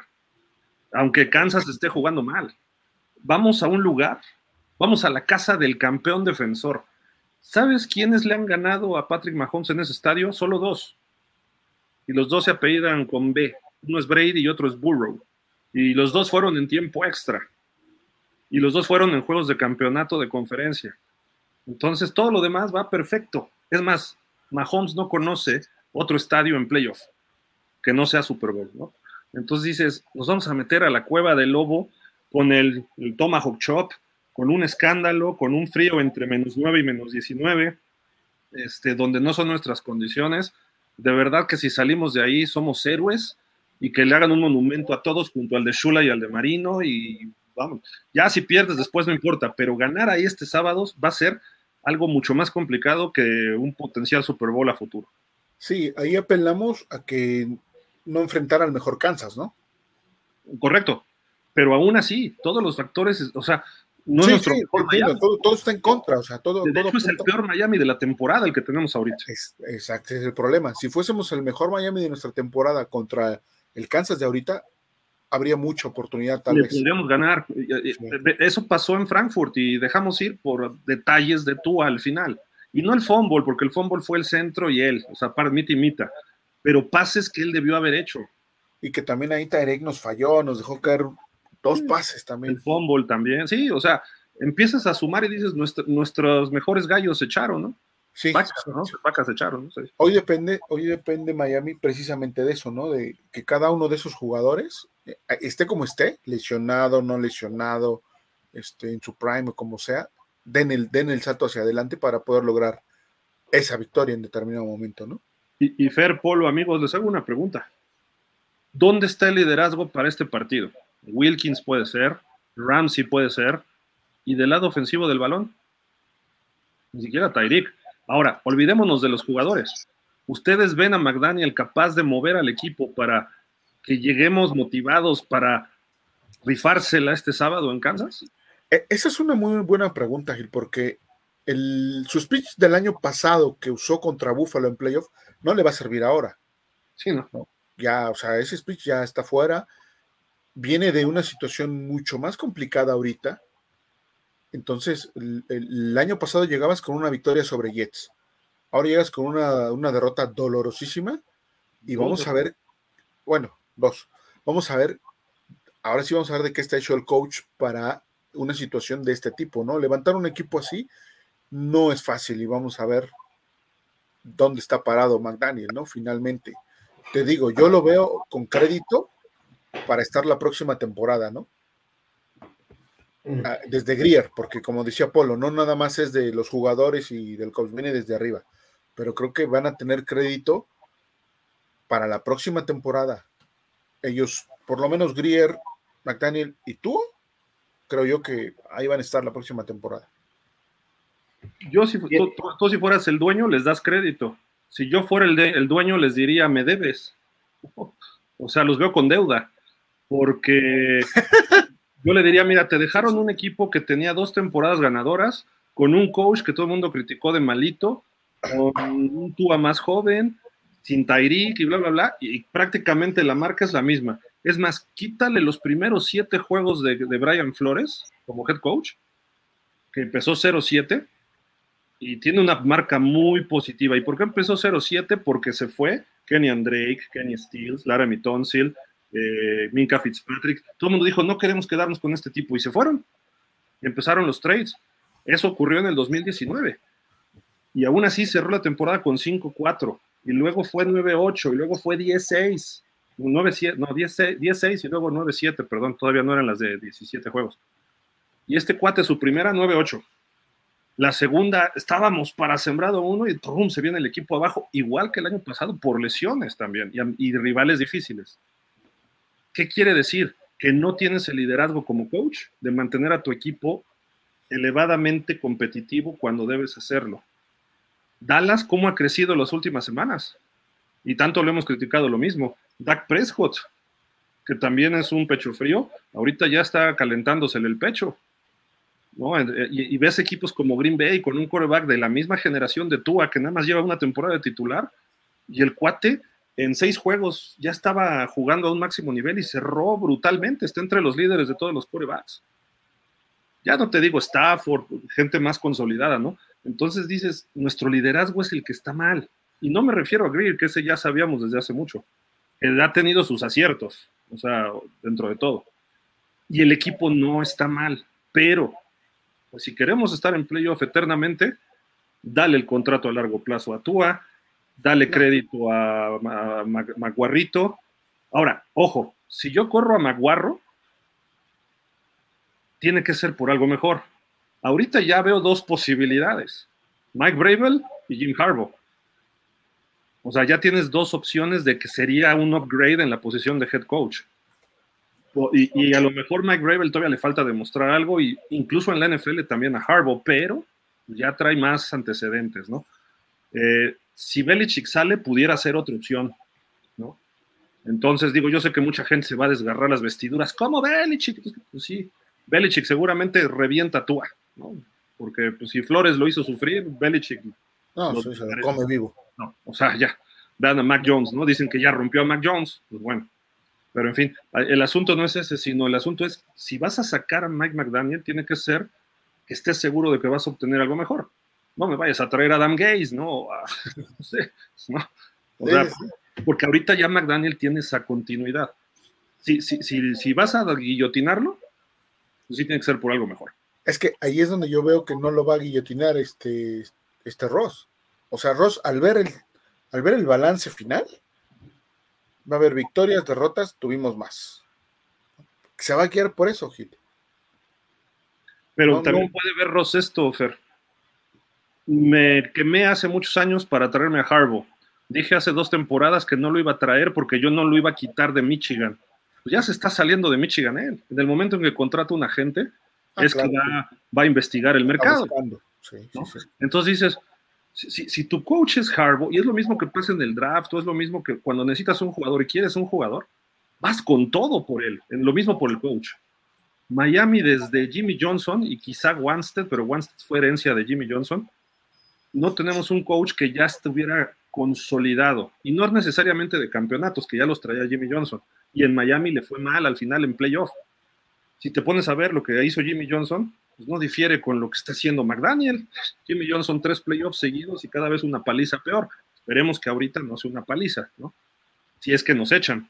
A lo mejor podemos ganar. No digo que sea un partido perdido, pero casi, ¿no? Entonces dices, ¿qué es lo que podemos hacer? Hay que buscar un coach consolidado y solo veo dos. Bravel, un juego de campeonato en la americana, tres playoffs en seis años, y después le desarmaron el equipo y aún así lo mantuvo compitiendo. Y Harbaugh, en cinco años con los, con los 49ers, tres finales de conferencia y un, campeón, y un Super Bowl que lo perdió, ¿no? Pero llegó al Super Bowl con un tal Kaepernick, por Dios. O sea, que Kaepernick es muy malito, ¿no? Sí, o sea, no está en tela de juicio que, que Harbaugh obviamente es mejor coach que, que, este, que McDaniel, ¿no? Porque por, por simplemente por la trayectoria, ¿no? La experiencia que tiene el coach. y lo que ha demostrado en NFL, eso me queda claro. Pero viendo hacia, hacia adentro de la estructura de Miami, yo lo que veo es que Ross está casado con el proyecto por lo menos, por lo menos de tres años de McDaniel. Y no veo que lo vaya a romper. ¿eh? creo que le va a dar miedo de jalar el gatillo. O sea, en este también. Porque va a decir. Porque No, dale, dale, dale. No, no, porque va a decir, ¿y qué tal si vuelvo a regarla? ¿No? Porque ah, cuate cada vez que abre la boca la riega, ¿no? ¿Qué tal si caigo en lo que tenía antes de traer a McDaniel, no? O sea. Y, puede ser, ¿eh? Porque a lo mejor dice Harbaugh, no me gusta esto, esto, esto, lo limpia, bajas una o dos temporadas, que además, ojo, con McDaniel o sin McDaniel, viene un año de mucha reestructura de salarios que vamos a perder muchos jugadores importantes para el 24. Y más si le das un contrato a tú a largo plazo. Eso no lo veo, ¿eh? Yo no veo esa, esa opción de que le den a tú el, el contrato a largo plazo, no. Yo creo que va a ser su quinto año y después veremos, ¿no? Dependiendo qué traigan en el draft. Porque no, no está para darle un contrato grande a tú, o sea, realmente. No. No, y lo que ha demostrado estas dos últimas semanas, si en algún momento se, se se platicó eso o estuvo en, la conversación el, extenderle un o el hacerle, perdón, ya un, contrato multianual con estos dos juegos, y él lo sabe, ¿eh? él lo sabe, con estos dos juegos toda esperanza de esa situación se le acabó. La única manera sería que se rachara en playoffs y llegara a final de conferencia o, al Super Bowl. Ahí sí yo creo, pero de otra forma, o sea, ¿tú, crees que si llegando a Super Bowl sí le dabas el contrato? Ah, pues lo tienes que dar. Sí, claro, llegando, incluso aún no ganándolo, ¿eh? Es la final de conferencia. Es que ese es el error que cometen los dueños. Le dan el contrato grande antes, antes de lograr el campeonato. Antes, bueno, antaño era, primero eres campeón y luego te doy tu contrato, mijo. Pero, pero ve a los Ravens con flaco. Cuando son campeones, después de dar el dinero, ya no pudieron armar otro buen equipo. Además que se les retiró Ray Lewis, ¿no?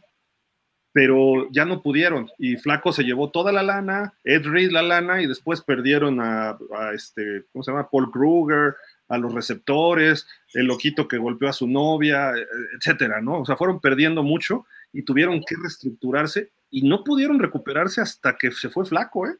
Sí, sí, sí. O sea, es, sí es un arma de doble filo, de acuerdo. Pero, se lo tienes que, o sea, si tú nos lleva al Super Bowl, Fer, o a la final de conferencia, en este caso que gane dos partidos y en la final se la rife, que salga el Tua, el verdadero Tua que todos esperamos desde hace cuatro años, dices, ah, salió Tua y brillante, pues ni modo, dale sus 45, 50 millones por año. Ah, bueno, es que sería ganarle a Kansas y ganarle a Ravens. Sí, pero a lo mejor pierdes con Cleveland, no sé, la final, no sé. Yo estoy hablando nada más con llegar a la final, ¿eh? se lo tienes que dar. Sí, sí, de acuerdo porque son sus primeros playoffs oficiales. De hecho, su primer juego de playoff. Va a ser su primer juego de playoff. Porque no pudo jugar el año pasado por las lesiones. Esa, esa es otra condicionante que me hace pensar que no van a reventar el proyecto precisamente porque es su primer juego de playoff. Correcto. Pero digo, a final de cuentas, si él nos lleva hasta la final de conferencia, ya, ya no le mueva, se queda Tua. Va, está bien. y a lo mejor nos va a ir como en feria porque se fue mucha lana con Tua. A lo mejor perdemos a Wilkins. Sí. O vas a tener que dejar ir así. Ahora, yo creo que un contrato tipo Daniel Jones, ¿eh? no más. 35, ¿no? Por ahí. 40 está él. 40 y cuatro añitos, no le daba 5. Porque además Tua hoy no se lesionó esta temporada, pues. Esa es otra cosa positiva que, va a salir ahí. O sea, ya empiezas a juntar si tú haces eso de darle a, a Tua Tagovailoa un contrato de cuatro años, eh, te, te, enganchas con él, ¿no? O sea, ya. A lo mejor en el draft vas por alguien, etcétera, etcétera, pero yo, por ejemplo, veo muy difícil que alguien, que alguien con, ya, ya Tua con contrato, en su segundo o tercer año, que alguien le, se interesara en hacer un trade por él, ¿eh? Ah, yo, yo lo veo muy complicado. No creo que haya un sistema en la NFL que se le pueda adaptar a Tua más que el que tiene Miami. No lo veo jugando en,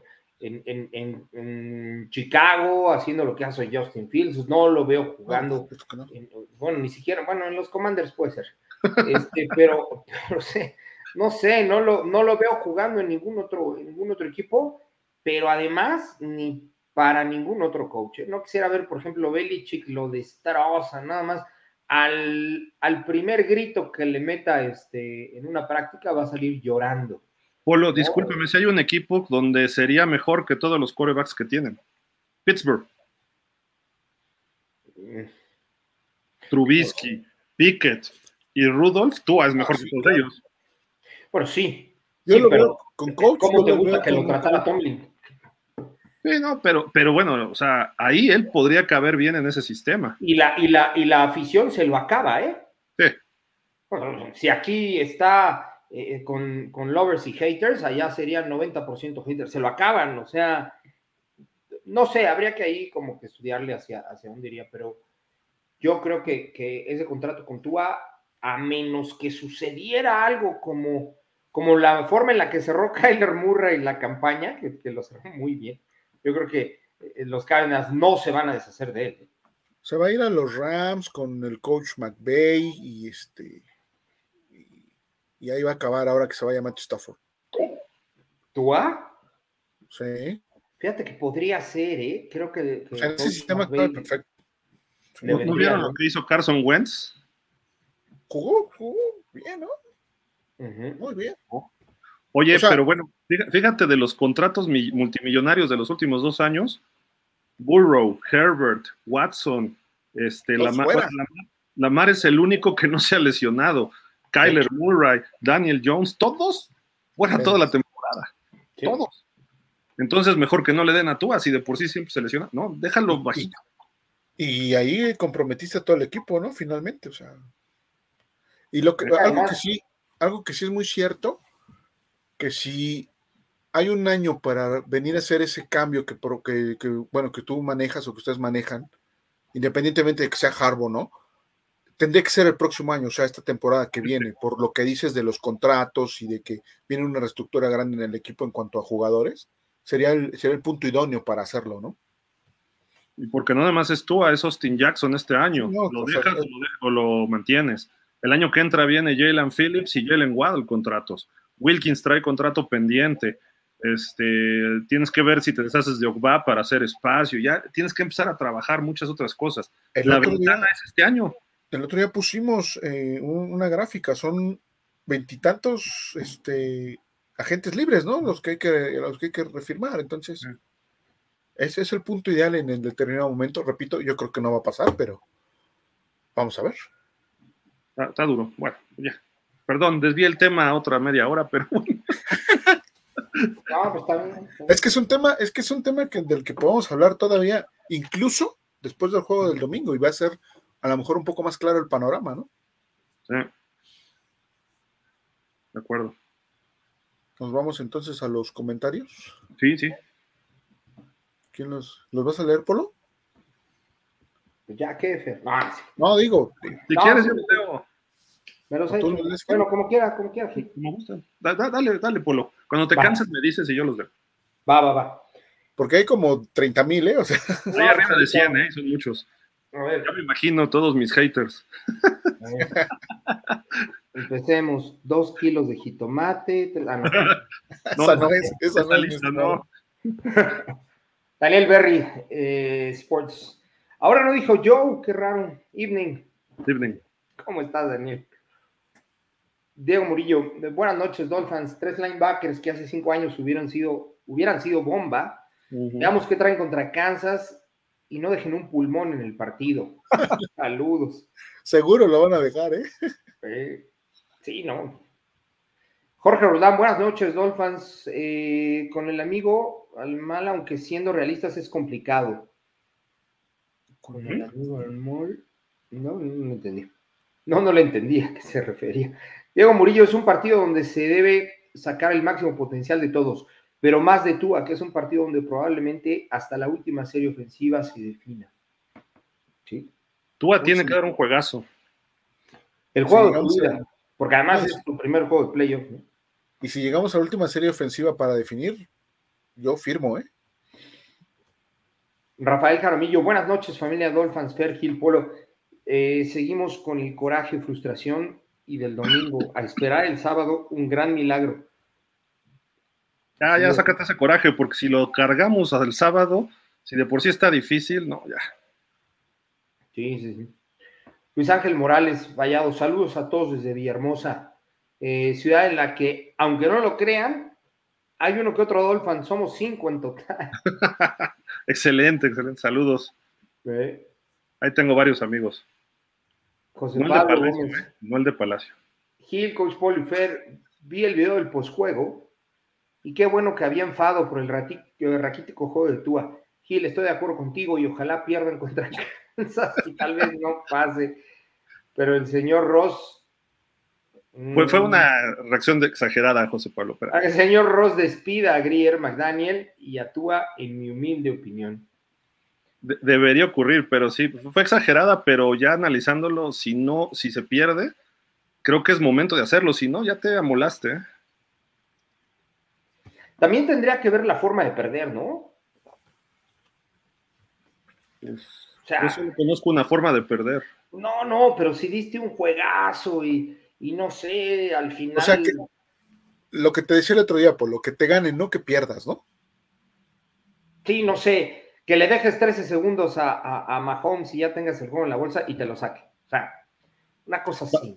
Y, y vamos a entrar en el fenómeno de la selección mexicana de fútbol. Jugamos como nunca y perdimos como siempre. Pero, pero fíjate que eso, eso podría maquillar eh, uh. realmente lo que, lo que está pasando dentro del equipo, ¿no? Entonces puede ser muy contraproducente algo así. Pues sí, ganar, ganar bien o perder, perder bien, ¿no? mejor. ok, César Thomason, ¿qué hubo, César? ¿Qué hubo, Gilfer, Polo? Buenas noches, saludos a toda la banda. ¿Qué onda? Luis Ángel Morales Vallado, creo que ustedes son los más objetivos en cuanto a análisis, crítica y comentarios sobre todo, sobre el equipo. Me cuesta creer cómo hay otros fans que siguen diciendo que el equipo va en ascenso y tú a mejorando. Luis, Luis Ángel, yo, te voy a contradecir en, en, algo de ahí. Los que son Dolphins no piensan así, por definición. Son dolfanáticos son tua zombies, son gente que no veas más que como los caballos de carreras, así. Entonces, ellos no, no entran en este grupo de Dolphins. Eh, nosotros sí abrimos un poco más y Tua puede o Tua no puede y McDaniel esto y McDaniel otro, pero esos, esos no, no entran en el grupo de Dolphins, son como entre villamelones y fanáticos, ¿no? De que no, no puedes hablar mal del equipo y que está bien, pues no estoy hablando mal, estoy haciendo un análisis del equipo. Así yo vivo mi vida, haciendo análisis de esto, del otro, de aquello. Y hay veces que tienes que tomar decisiones. Afortunadamente o desafortunadamente yo no soy el dueño ni el gerente para tomar esas decisiones. Pero bueno, en fin. Entonces, si dices, hay Dolphins que dicen eso, no, se llaman Dolphins, pero son fake. Dolphin, dolfe, Dolfakes, vamos a decir. No, que si fueras el dueño, no, ya te hubiera llovido de este lado. ¿eh? Fer, si yo fuera el dueño, tú serías el gerente, mejor no digas. No, no creo, haría malas contrataciones, Gil. Oh, tómala. Y te iba a poner, y te iba a poner de coach, Polo. No, no. Te iba a poner de coach. Y te, y te lo agradezco. Este, Gracias, fuera, estás fuera ya. Te lo agradezco, Fer. Ya, olvídalo. Está bien, Fer, vamos a buscar otro coach. Está bien, traemos a, a, a, Vamos a poner al coach Rivera, pero no Ron, sino a Raúl, de acá de México, al Yoyo. Al, coach Raúl, sí. Eh, José Pablo Gómez Gómez. Discúlpense, eh, se me pasó el. Buenas noches, buenas noches a todos. Aún me duele el hígado por la derrota del domingo. Calma, calma. Caray. No te preocupes. Aquí nos vamos al concreto, al tema. Si no dices buenas noches, no pasa nada. César son tranquilos, el sábado ganamos. Ese fue el plan de juego. es muy ganable contra Kansas y tú va a dar el, un hiperpartido. No, César, ya, ya, me preocupé más, Polo. Ni cómo acomodarla, canijo. Cuando César Thomason afirma algo así categóricamente, apuesta a lo contrario. Sí. Ya me preocupé. Luis Ángel Morales, vaya, por cierto, qué gran programa se aventaron el domingo con la calentura del juego y todo, hasta mencionar a Tigri. No estaría mal que lo inviten un día uno en un uno a uno con ustedes. No, no. mira, sinceramente, este, ya, me escribió este, ya limamos asperezas y ahora me dicen el gilillo y a él el tigrillo. Entonces ya, ya estamos en buenos términos. Quedamos, quedó que no se va a volver a meter con nosotros, entonces ya, no lo volvemos a mencionar. Salvo que sea estrictamente necesario. Ok. El buen Javi. Hola Fer Gil y Polo, estas contrataciones son patadas de ahogado porque yo le daba la oportunidad de probarse a Tindal. Yo no, ¿eh? Para este juego no. Eh, eh, eh, tranquilo, mi muchacho. Pero aparte, estas contrataciones son externos. Tindal es interior. Tindal es interior. juegue, ¿eh? O sea, creo que sí va a jugar. Deja que Doug Riley haga la primera regada de Tepache y va a entrar Tindal.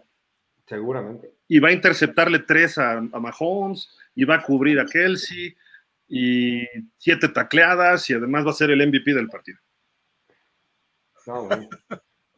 Algo traía ese café que se está tomando Gil. Este, Cristian Alvarado, ¿qué tal, fans? Buenas noches. Esperemos que este fin de semana nos regalen un buen juego con la victoria. Este domingo nos dejó muy molesto el resultado contra Bills. Esperemos la revancha.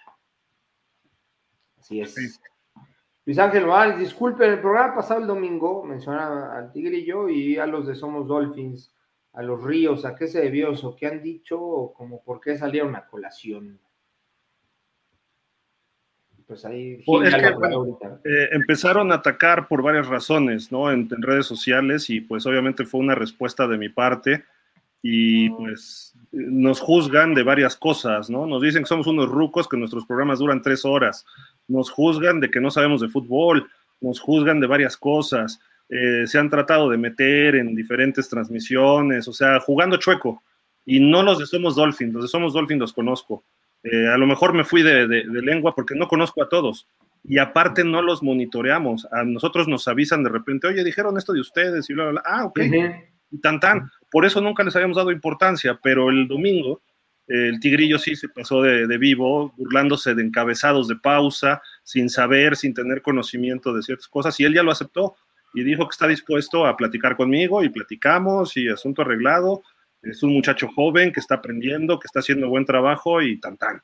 Y somos Dolphin, los conozco, conozco a César, a José Antonio Morán, por ahí uno de ellos, este, no me acuerdo cómo se llama, este, vino a un programa una vez, vino a hacer promoción de su programa y dijo que después nos iba a invitar y nunca nos invitó.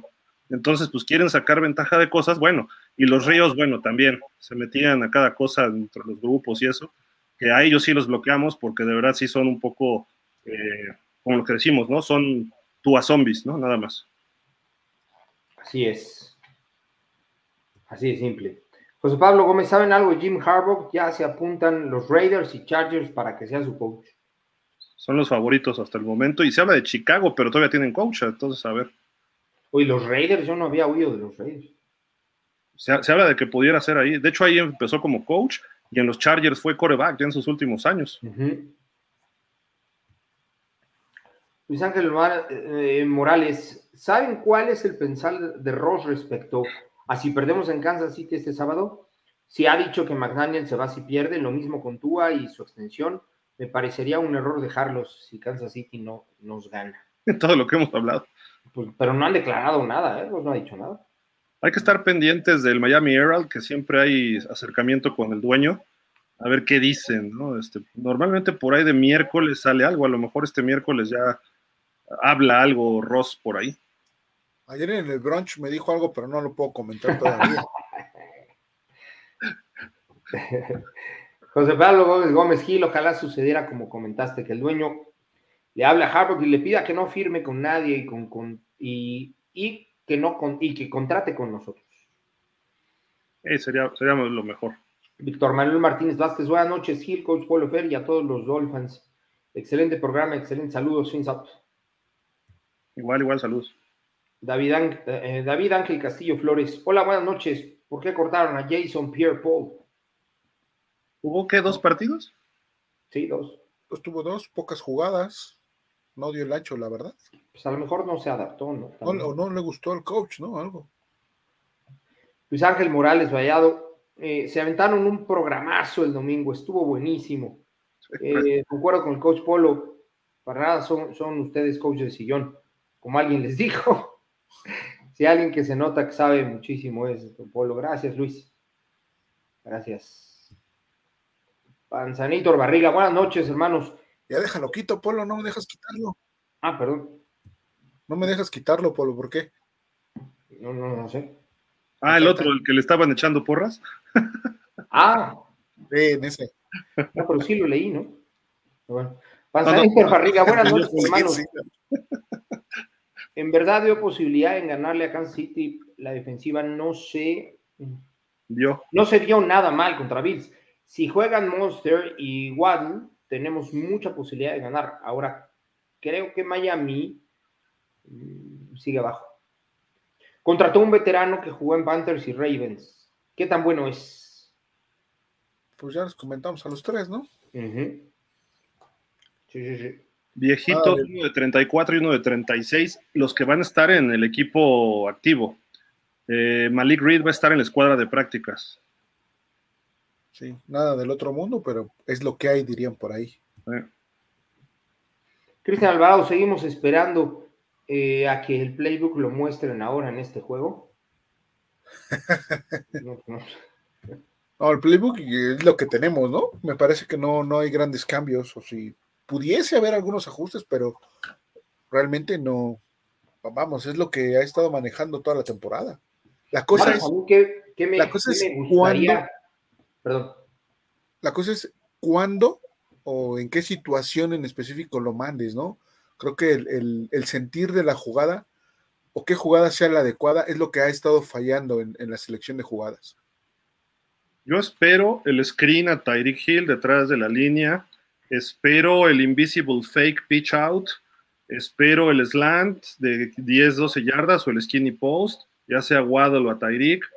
Y espero la carrera por fuera del tackle del lado izquierdo de Mostert y de Chan. ¿Y sabes cuál creo que se ha reservado Gil? Porque ya son playoffs. El shovel pass. Eh, el de Denver, ¿no?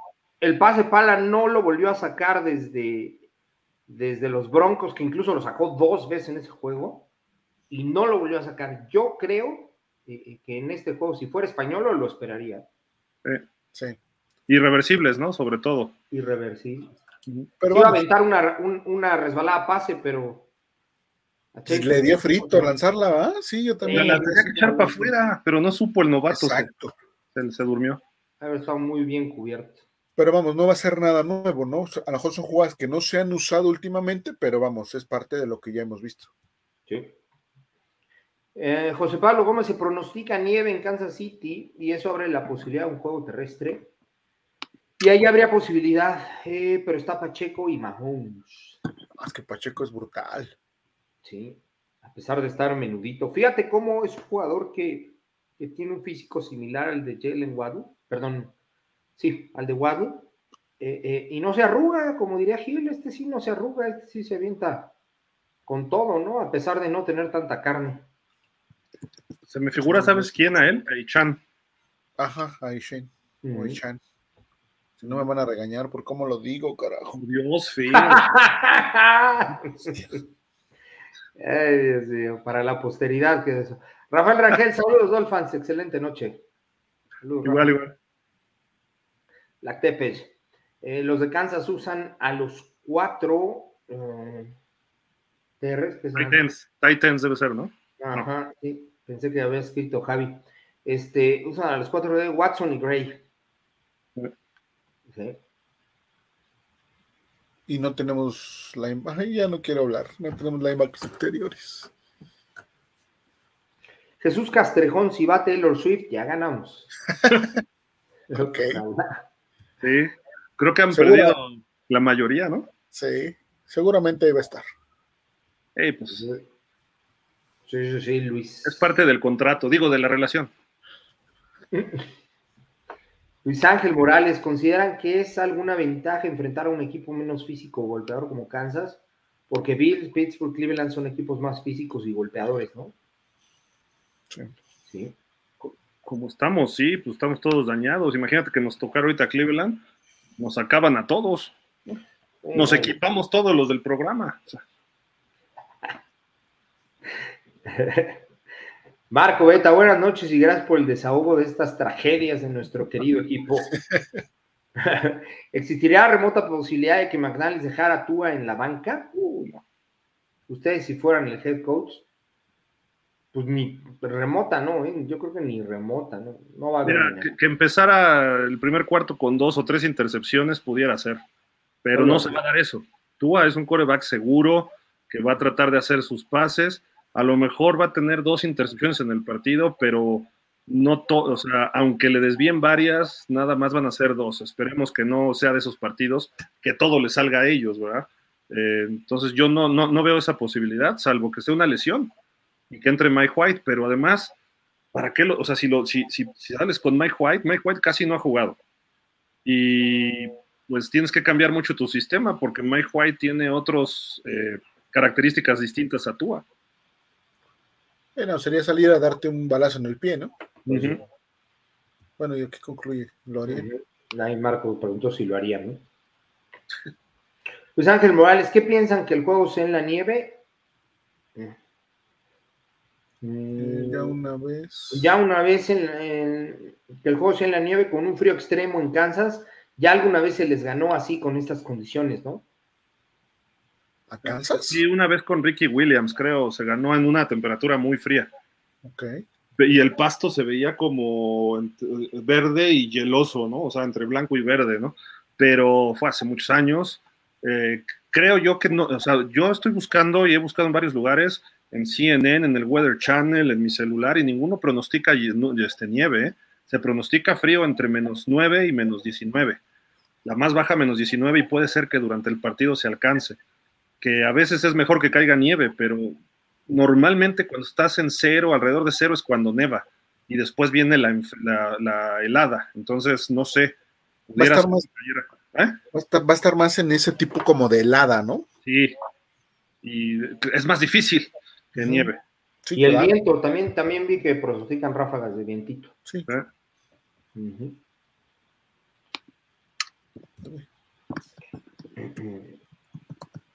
Ya vamos hasta. Ah, psiquiatra, no. En el frío no van a salir los dolores. Qué fuerte ver este hospital. Eh, está canijo. Canijo, canijo.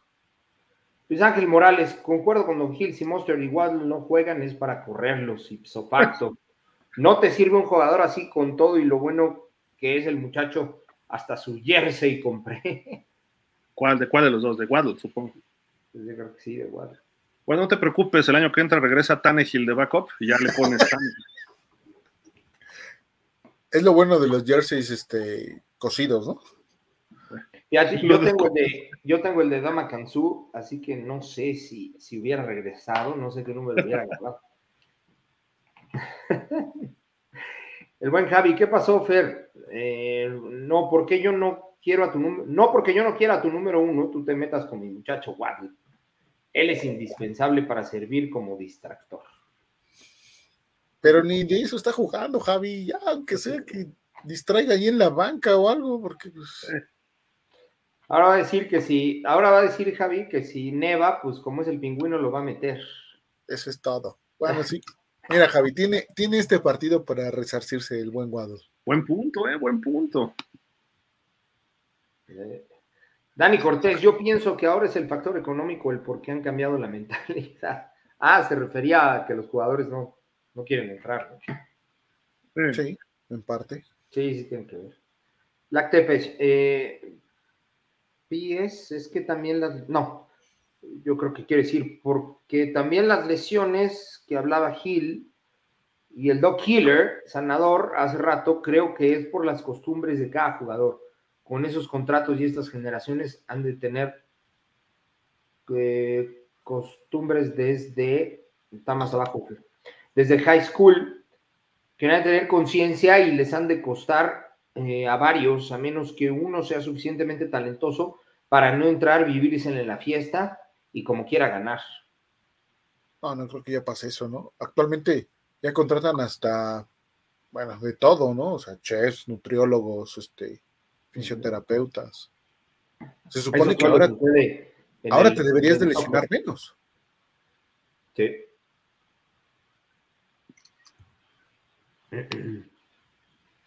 Marco Beta, sufrir en cada pase de Tua pensando será interceptado.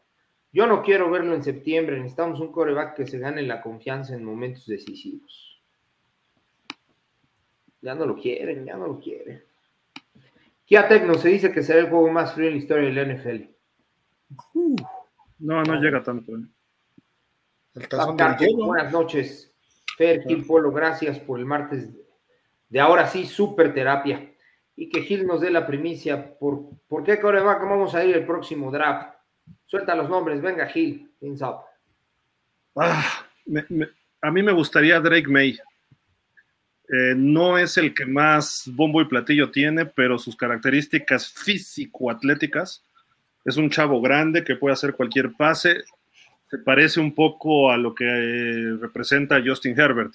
Ahora, si quieres ya eh, ganadores, Bonix, Caleb Williams, me gusta todo el paquete que trae, es el más completo, pero ese va a ser muy difícil que lo podamos traer. Michael Penix no me gusta, se vio ayer.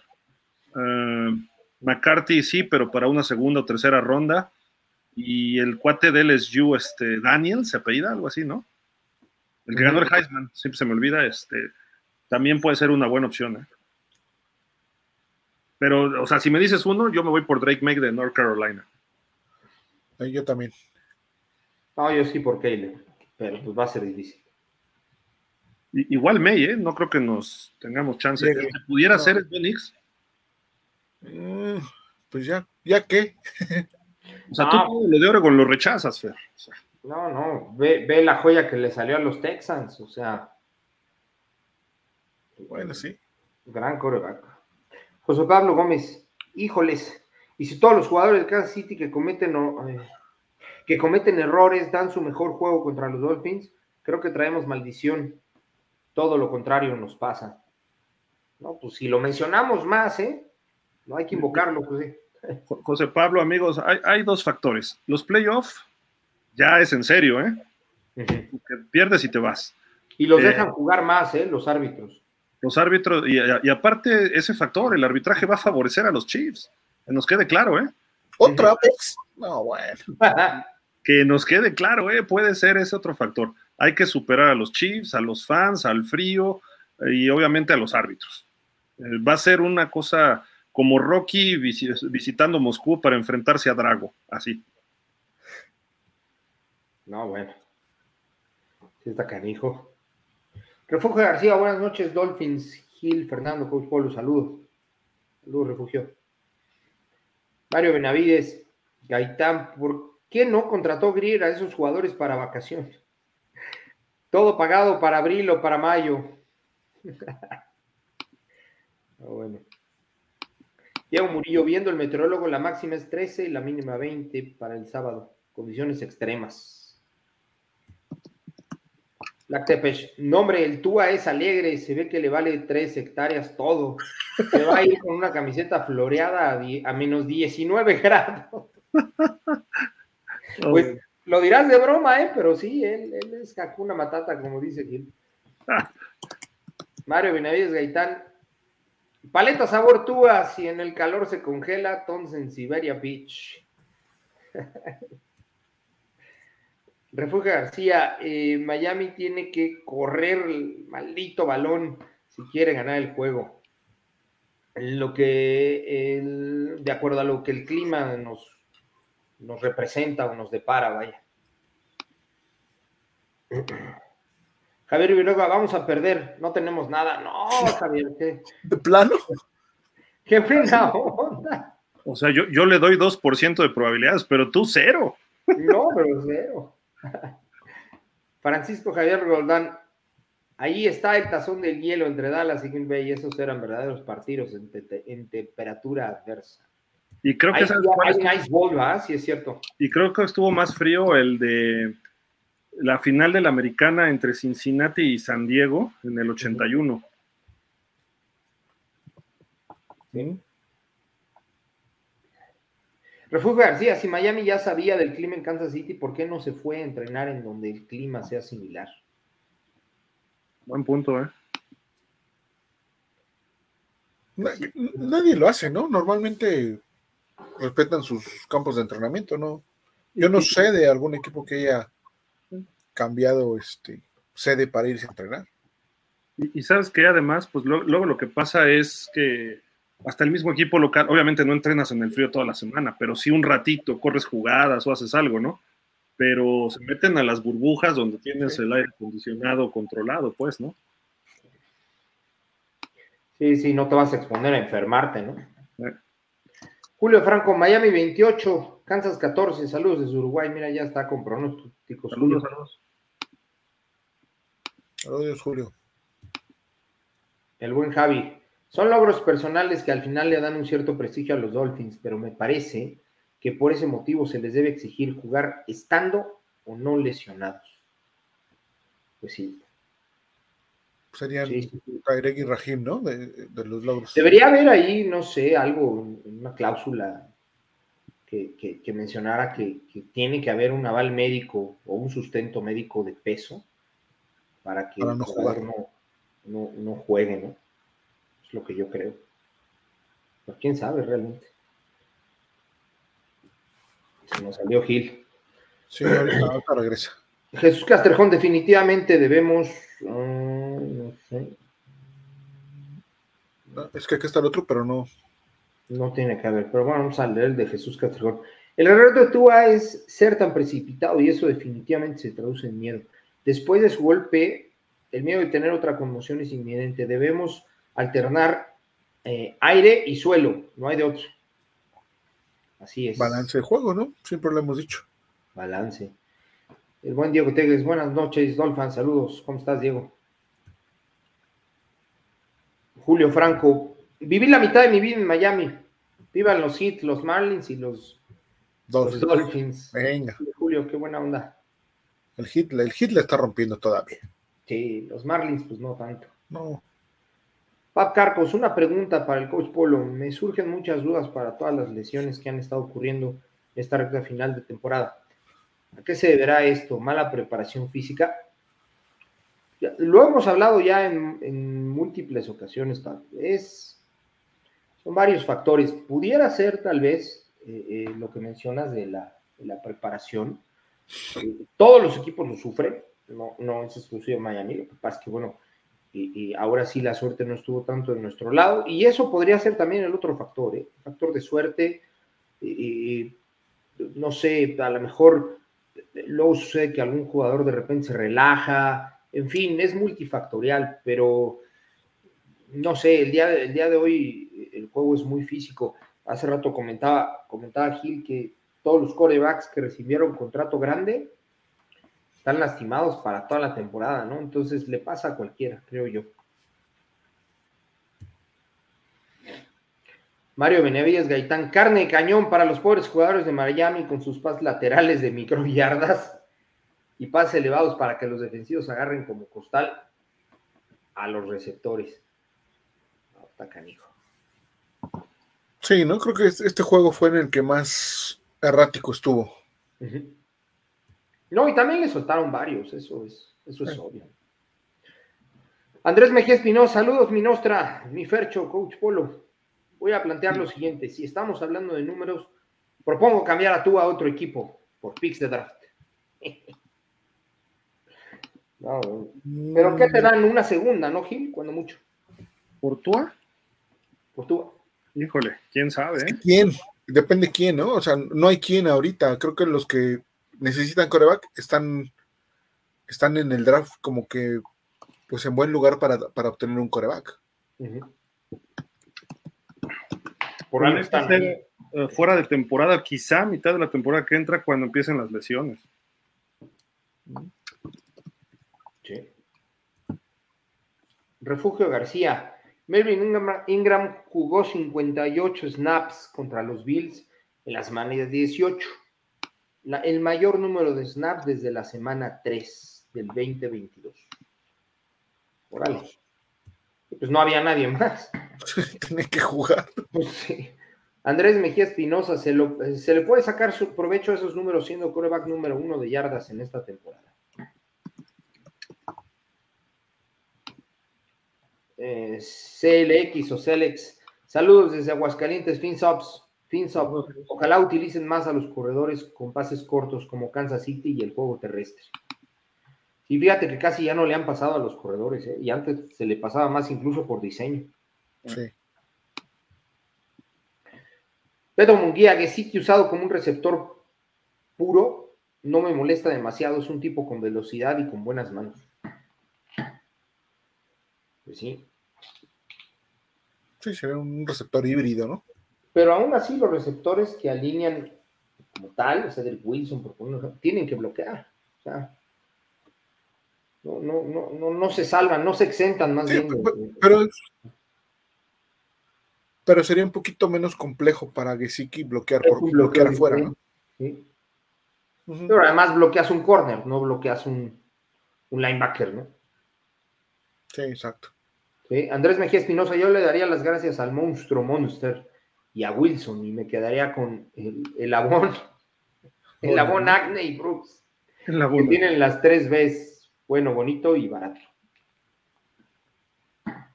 Así es. Beto Munguía, eh, es que esta temporada de Gesicki con el primer año de Waddle no existió. Yo igual me habría ido sin que, eh, si nos dan ni un eh, target. Kia Tecno, que sí que sí nos hubiera ayudado en el partido del domingo. Sí. Pero si, bueno, si lo sacabas a pase, ¿no? En el segundo medio. Cosa que no hizo McDaniel y creo, creo que lo hubiera ayudado. No, no lo usa, es por eso. Ricardo Alonso Pérez, hola señoras, el domingo pasado no ganó Búfalo, más bien nuestro Miami se dedicó a perder cometiendo más errores que el rival y no aprovechando los errores que Búfalo cometió así es. Refugio García, bien dicho, coach. Uh, Mike Gesicki, mientras no bloquee, Miami no lo necesita. Bueno. Ricardo Alonso Pérez, nuevamente el buen McDaniel se le olvidó mandar correr la bola en la segunda mitad. Eh, face Red, Droppy Ice. No sé a qué se refiere con eso. Son, son los este, emojis, ¿o cómo le llaman? como motes. Ah, ok. es que luego no aparecen en la transmisión. Ah, ya, correcto. Carlos Cárdenas, si se pierde el sábado, para mí es un fracaso la temporada. Aunque muchos Dolphins dicen que superarán las expectativas de los expertos, pero las formas de perder fueron dolorosas. Es lo que hablábamos, ¿no, Fer? Sí, de acuerdo. Beto Munguía, Delfines sería como la selección mexicana, mira, que dijo Gil. Sí. Siempre avanzan octavos en el mundial, pero siempre los echan. No podemos conformarnos con tan poco. Refugio García, McDaniel en la silla caliente. Andrés Mejía Espinosa, cambiará al pingüino por picks de draft, ya que ha demostrado ser muy frágil, y me quedaría con Cedric Wilson Berrios en su cama, eh, que termine su contrato. No sé, yo, yo sí mandaba yo al día de hoy sí hacía un trade por Waddle, ¿eh? no sé ustedes, pero yo sí. Mm, sí, creo que sí. ¿Sabes por qué? Porque puedes encontrar un receptor en futuros drafts. Es una posición que cada vez afloran más de buena calidad. Ve, ahorita viene Marvin Harrison, ha estado Judici, Dylan, o sea, llegan por muchos lados. Eh, entonces creo que ahí sí. Pero si, si, si, tienes que ir por un coreback, esos son una generación cada dos, tres años o más. Entonces, si vas por un quarterback, ve con todo por él. Y puedes encontrar tackles, guards, eh, rushers, linebackers, eso los puedes encontrar y hasta en otras rondas, ¿no? Pero, pero un receptor lo encuentras fácil. Fíjate que a lo mejor en algún momento la posición de receptor le sucede algo similar a lo que le ha pasado a la posición de running back, que, que, bajó mucho y todo lo demás, ¿no? Sí. Pero bueno. El buen Jürgen, teníamos rato de no verlo. Jürgen Max, necesitamos un buen ala cerrada. El problema es que Tua y McDaniel ni los usan.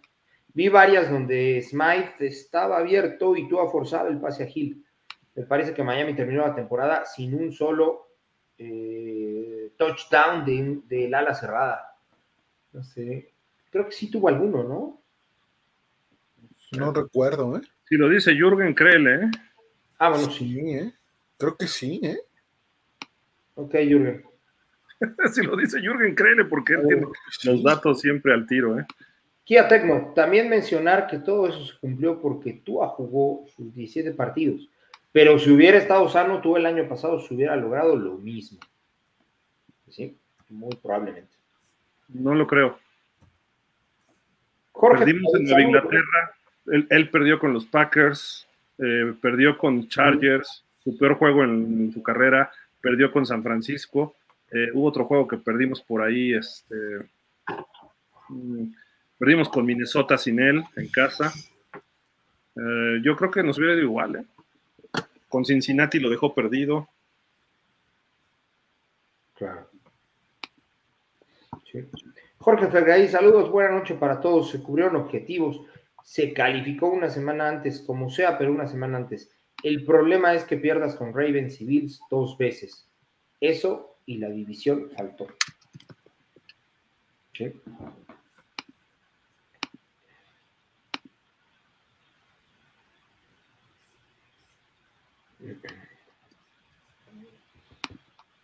Ricardo Alonso Pérez, no cubrimos el objetivo, estamos tablas contra el año pasado aunque se ganaron 11 partidos, hoy la americana estuvo más competida, tan así que no hay nadie en playoffs con 9-8.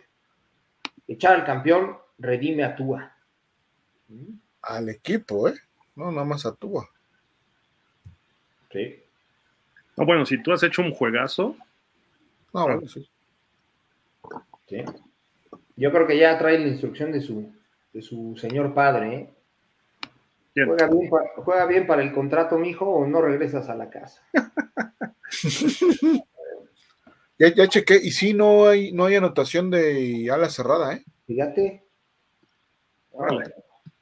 Fíjate, si fueras el, el, gerente general, pues a lo mejor Jürgen tendría un puesto en el equipo. Este, research. Seguramente sería el research, sin duda, ¿eh? Pero bueno. Sí, sí, pero pues tú no te quieres subir, Polo, entonces pues. No, no, no, sí. No, no, Haces malas contrataciones, Fer. Sí, ¿Eh? es que quién sabe cómo, cómo harías el draft, pero no, no me lo imagino. No, pero es que el draft no lo voy a hacer yo, lo vas a hacer tú. No, no, ah, bueno, pues, ahí está. Lo voy a hacer yo, espérense. No, ya valimos. No, no, lo va a hacer el dueño, Yo voy a ser como Jerry Jones, así que agárrense. Así va, él se sienta ahí en, el, atrás de la computadora y él hace todo, ¿no? Sí, casi, sí. Celex, si tomamos en cuenta las lesiones de este año, ¿creen que las 11 victorias fueron mejores que las 9 del año pasado? Mm. Ah. Pero lo que pasa es que para el momento de las 11 victorias, o, o 10, entre 10 y 11, pues todavía teníamos a los jugadores claves. No, mm. todavía no se los lesionaban todos, vaya. Eh, a excepción de la línea, ¿no? Que la línea fue un campechaneo toda la temporada. A excepción de la línea, sí. Para mí creo que sí, ¿eh? Oigan, este, si quieren, eh, ahí les tengo ya unos datitos muy interesantes con respecto al frío. A ver. Ya, subí unos gráficos. Le, le, puedes quitar el de este de abajo? Gracias. Mira, este es el pronóstico del Weather Channel, está en grados centígrados. La mínima, perdón, la máxima es menos 11, la mínima es menos 20. Eh, mientras oscurezca, sí hay chance de que, perdón, en, cuanto amanezca, no, en la noche, perdón, sí puede haber este 46% de, de nieve, pero esto es como a las, déjenme ver, por ahí de las 8 de la noche que sí le tocaría el juego. Eh, en la mañana estaría 8% de probabilidad de nieve. Vientos de 17 kilómetros por hora del noreste, noroeste, perdón. Entonces sí va a estar complicado, ¿eh? sí puede haber algo de nieve, aunque cuando está bajo de 50, pues probablemente no, pero va a estar nublado y quizá húmedo. Pero bueno, ahí está la situación al día de hoy. Luego, los juegos más fríos de la NFL. Aquí están. Es el precisamente el Ice Bowl, el 31 de diciembre del 67 fueron menos 13 grados Fahrenheit, eh, con 48 con el factor viento, entonces sí estaba bastante feito, ¿eh? Estamos hablando de, ah, espérenme, espérenme, menos 48 Fahrenheit, como por ahí de menos 40 grados centígrados, con el factor viento. Luego viene el, el, que les decía de menos 9 grados, 59 con el factor viento. Este está todavía por ahí de los 50 bajo cero con el factor viento. No sé si se acuerdan de los videos de NFL Films que se ve que está, lanza un pase Ken Anderson y otro Dan Fouts, y se, no, cuando respiran tantito sale un chorrapatal del famoso este, pues el BAO, lo que generamos nosotros, ¿no? El cambio de temperaturas. Eh, los dos fueron de playoff. Y los juegos más fríos de Miami. Aquí está, sacado de la guía de prensa. Aquí están los. El más frío fue contra Kansas, 10 grados eh, Fahrenheit, que estamos hablando, estos fueron sobre cero. Eh, entonces estamos hablando concretamente de menos 12, nada más. Y estaba soleado, y si fuese que les digo del 2008, creo que sí estaba Ricky Williams y se ganó. Pero si vemos, hay muchas L's y escasas 3 Ws. Eh, juegos de playoff en Pittsburgh en el 17, donde se pasó de vivo Bob Dupree. Y párenle de contar, incluso ni el de Buffalo del 90, donde cayó una nevadota. Pero ahí están los juegos más fríos de Miami, los juegos del NFL y lo que se pronostica para este partido. Ah, bueno. No, y las victorias súper apretadas, las victorias, ¿no? Sí, además. Sí, sí, mucho. Refugio García, eh, Mackie McDaniel eh, se combinó para un récord de 4-8 en juegos jugados entre, diciembre y enero. 0-1 en postemporada eh, como head coach de los Miami Dolphins. Eh, lideró la AFC este por tres juegos, con cinco juegos por jugar, antes de que los Bills ganaran el título. Es decir, tenía tres juegos de ventaja contra el más cercano eh, eh, perseguidor en la división y con cinco juegos restantes lo perdió. Esto, fue, esto que nos pone aquí refugio, para mí es lo que describe el fracaso. Y eso podría ser lo, único que a lo mejor pudiese ser un elemento sólido para... Esto, combinado, con una derrota, esto combinado con una derrota en Kansas, es, igual a, elementos para, para, darle las gracias. Deberíamos estar jugando el domingo a las 12 contra Bills en casa. Exacto. Por lo menos, ¿eh? Por lo menos.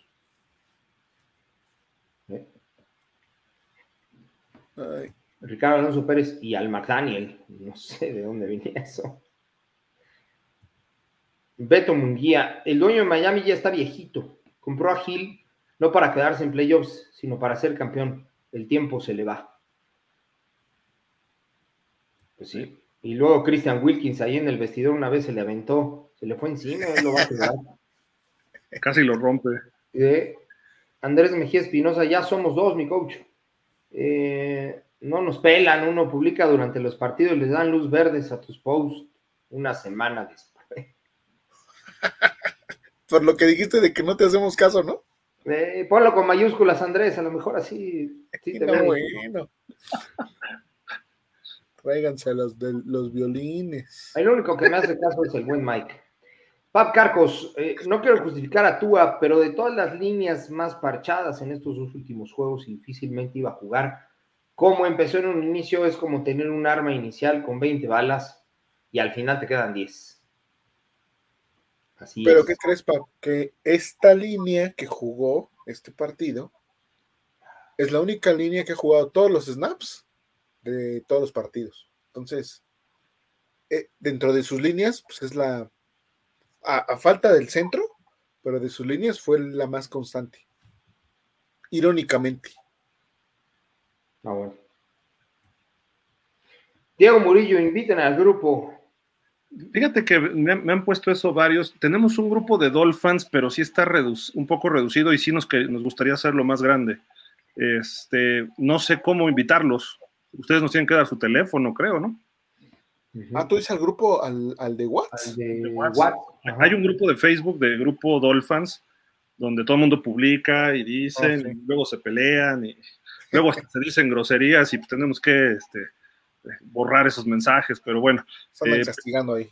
Y tenemos otro grupo que ahí es donde a veces nos agarramos del chongo, este, pero es que ese es de la producción del programa nada más, pero tenemos un grupo donde también a veces nos peleamos. Eh, somos como 30, creo, ¿no? No me acuerdo cuántos somos, pero sí somos bastantes. Eh, si nos dicen, los invitamos, pero sí necesitamos los números, no, no sé cómo hacerlo, o sea, yo soy ruco, no sé cómo manejar las este, tecnologías, de esas de Watts y eso, pero pues ustedes díganme. Lo que, podemos, hacer, lo que podemos hacer, creo, déjame checarlo bien, pero podemos hacer el canal en el WhatsApp. El canal, el canal. de WhatsApp de, eh, ese grupo de Dolphins y ver si por ahí podemos este creo que a todos. te permite poner, creo que el Facebook te permite poner un número de WhatsApp ¿eh? pero no sé sería lo puedes linkear no algo así. Ajá lo puedes linkear. Pero, bueno alguien, que sea experto en esto que sí porque este, yo, yo, he, puesto varias cosas de redes y me gusta y todo pero ya la operación todo a fondo no, porque pues, o analizo juego o me meto en eso, porque te pierdes horas ¿eh? en las redes sociales. Claro. Pero sí, sí, con gusto. Vamos a, vamos a ver cómo lo, organizamos, Diego, amigos. José Pablo Gómez Gómez, no ganamos la división y se pierde en Kansas City, es un fracasote. Y la consecuencia debería ser un pick para que Tua tenga competencia, porque no se va a ir del equipo. Y nuestro McDani Fire, ya ni se diga de Greer. Yo me conformaría con Grier, ¿eh? con eso me conformo. ¿Qué traes con mi amigo? Eh?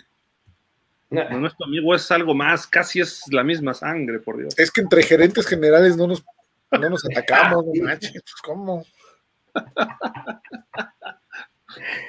Ah, está bien. Francisco, el buen Javi, ¿qué crédito ha ganado McDaniel si por segundo año consecutivo se te cae el equipo y además pierdes el título divisional y la posibilidad de recibir juegos en casa? Hablan Fer. Pero estás calificando a playoff. Sí, sí. O sea, digo, viéndolo fríamente, no digo que esté bien, ¿eh? O sea, que, quede claro, o sea, no digo que, es lo correcto, pero finalmente lo que va a ver el dueño es que tiene el estadio lleno, calificas a playoff por segundo año consecutivo, este, tienes a los jugadores estrella que tienes, tienes más marketing, este, o sea, un montón de cosas. ¿Eh? Estás en Hard este, o sea, es un negocio rentable. No es a lo mejor el donde él lo quiere, porque supongo yo que también quiere ser campeón, pero no es mal negocio para él. Oye, pero hablando de negocio, la figura de Harbaugh se come a la figura de Maguarro, ¿no? Sí. Y, bueno, finalmente Ross tiene, tiene afinidad por él, o sea, eso, eso todos lo sabemos, ¿no? Entonces podría ser que si decidiera eh, Harbour regresar al NFL, pues a lo mejor pudiera considerar a Miami, ¿no? Pero sí va a haber, entonces ahí va a romper ya su, su proyecto desde Greer, porque creo que si llega llegase Harbour, Greer no, no cabe, ¿no? Eso es una realidad. Cabría un año en lo que empieza Harbour a ver quién, ¿no? Pero, pero cabría así como que, bueno, quedan en la oficina de la esquina y yo me encargo de todo. Por eso corrieron a Flores, porque él quería más decisión sobre contratación de jugadores, ¿no? Pero sería muy conveniente un coach así, porque además McDaniel lo ha logrado sin ser una personalidad tan fuerte, porque con sus tonterías, sus chistes, su, cinismo, eh, su ironía, su forma de ser, sus caras y quedarse con la boca abierta, todo eso eh, distrae a la prensa y están con él y entonces no se van contra los jugadores. Es eh, empático, es empático él como coach. Pues déjate empático, es, es una personalidad distinta que llama la atención, porque no sé si sea empático, bueno, como coach puede ser, pero como con la prensa, a veces hasta choca, pero lo hace sutilmente. Pero si llega alguien con la personalidad de Harbaugh, que es más grande que la sala de prensa, pues obviamente él va a controlar todo. Y va a ser hasta egocéntrico el asunto, ¿no? Así como cuando llegó Big Fangio que se paró en el, ahí en el, este, el podio, en el podio, todo el mundo así como que, ¿qué ole? Y, no sonríe, se para en otra postura, etcétera. Y McDaniel ahí de repente, eh, eh, te estoy diciendo, eh, eh, y hasta está vacilando con los, con los periodistas, ¿no? Entonces, es, eh, y, y la figura de Harbaugh le hace su programa, imagínate todos los patrocinios en el sur de la Florida, eh, su programa en CBS local, en radio, lo que sea, o sea, se desborda eh, el, negocio también. Yo te voy a decir algo, ¿cuándo habías visto al dueño tan contento en un juego que hasta estaba bailando? Sí. O sea, a lo mejor no es un referente que relacionado con fútbol, pero, pero sí expresa algo de lo que él está percibiendo del equipo. Correcto. su pingüi baile, ¿no? Ajá, entonces eso creo que él está demasiado cómodo con, con McDaniel, la verdad. Carlos Cárdenas, el partido contra Packers fue el partido de la temporada pasada que casi nos arruina la temporada porque también se dejó una ventaja y Miami llegaba invicto de local como sucedió contra Titans. ¿Y ya no regresó tú después de eso? Ya no regresó. Exactamente. Julio Franco, la división la perdimos con Titans. Ganando ese juego con Bills, eh, ganando ese juego con Bills llegábamos campeones. Al juego con Bills y desbancábamos jugadores, y descansábamos jugadores.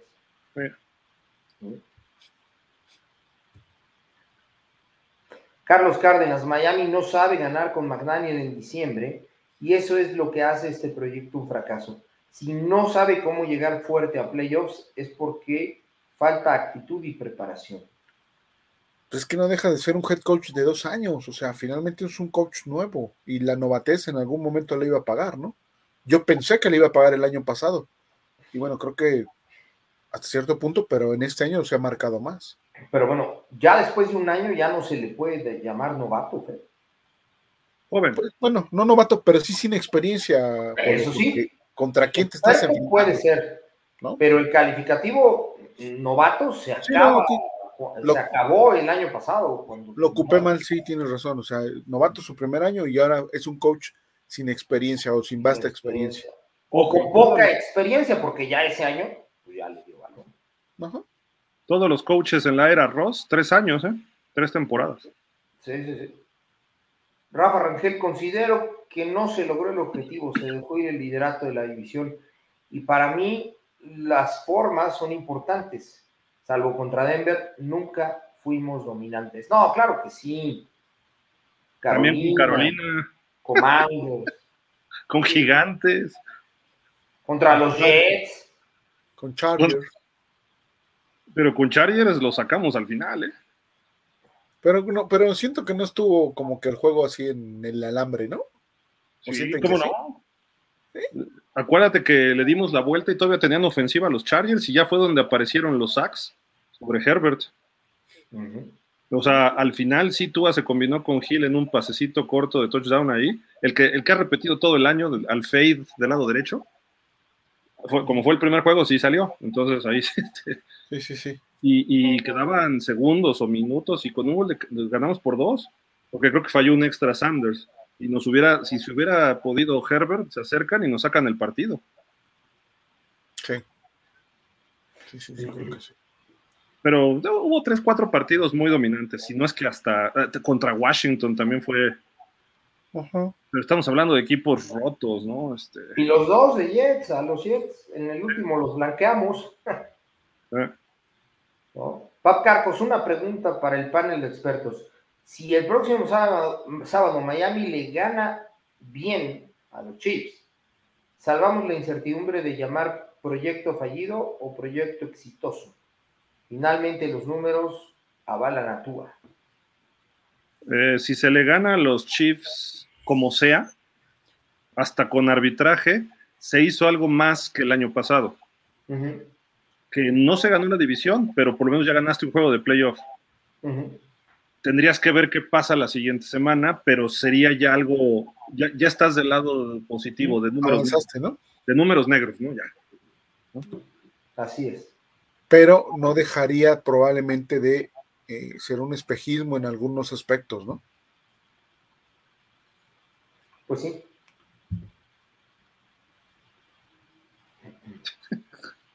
El que sigue. César Cruz, hoy es más fácil que corren a Gil de este programa. Muchos también lo celebraron. A que corren a McDaniel. Si bien no es el mejor coach, ha dado dos temporadas ganadoras y calificando a playoffs. Está bien. Dos de esas. Está bien, está bien. Ya, ya, imagino a todos afuera de mi casa. ¡Eh, qué bueno que se largó! Hashtag fuera Hill, Fire Hill, Fire Hill. Eh, eh, José Luis Cancel, ¿podrá Pete eliminar a los Bills? Ojalá, no sé. Pittsburgh. ¿Quién? Pittsburgh, ¿no? Ah, Pittsburgh, sí, sí, eliminar a los Bills. Ojalá. No, yo lo veo complicadísimo. Muy complicado. Y, hoy se anunció que no va a jugar Watt. No, bueno. Dior. El buen Jürgen Max, lamentablemente nuestro ya tradicional DDD Dolphins December's Debacle pasó también al mes de enero. Sí, caray. Jorge Fergadís, creo que la única manera en que cambiarían el head coach es si nos apalean. Veo más fuera a Fangio, que es el coordinador defensivo eh, mejor pagado y lesiones. Una defensiva eh, como en la... Eh, hubo en defensiva como en la línea ofensiva, por donde se vea, yo creo que el head coach y Tua no continúa, No, no. Así. Ah, fíjate, fíjate que vamos a algo a salarios. El coach peor pagado de la liga es Mike McDaniel, porque es el que menos experiencia tiene. ¿Qué te, qué te determinaría no correrlo? De hecho, gana un poquito más o por ahí Fangio, como, como es el coordinador defensivo mejor pagado, es que se vaya, que se vaya McDaniel, ¿cuál es el problema? Y le doy 25 millones por año a un coach que llega con bombo y platillo. No, no, no habría problema en ese sentido. Entonces, precisamente su salario indica que tampoco le tenían toda la confianza del mundo cuando lo contrataron. Así como él no le tenía toda la confianza a Tua cuando él dijo, yo ganaría con este equipo hasta con Tua. Haré ganar, ganar este equipo hasta con Tua. Entonces, pues obviamente hay una falta de confianza de, origen. Si, vamos a, lo que es la semántica de las palabras que se han dicho y, a las letras que dicen en los contratos y todo, ¿cuál es el problema si corres a McDaniel? ¿Económico? No. ¿De que no vas a conseguir a alguien mejor? Tampoco, porque ya hay dos mejores libres. Digo, si, si, contratas a alguno de ellos, si, si, te vas para atrás, pues ahí sí hay problema, ¿no? Fangio lo dejas ahí como corredor defensivo que ya trabajó con Harbaugh y Harbaugh se encargará de poner a un títere coordinador ofensivo como lo tiene McDaniel con Frank Smith y este, párale de contar, no hay problema, ¿no? Así es. Aquí está el complemento. Ah, ok. Mm, un año más por lo menos, y se, se pasa a la final de conferencia, los firman a los dos no es ser Javi Tualover, es que así lo han mostrado eh, Greer y compañía. ¿Para qué gastar el hígado en algo que no sucederá? ¿Cuál hígado? ¿El nuestro? Pues el, problema aquí, o sea, entra la pasión, pero al mismo tiempo, pues llega el análisis y el análisis dice, ok, si quieres firma McDaniel por cuatro años y firma Tua por otros cuatro años.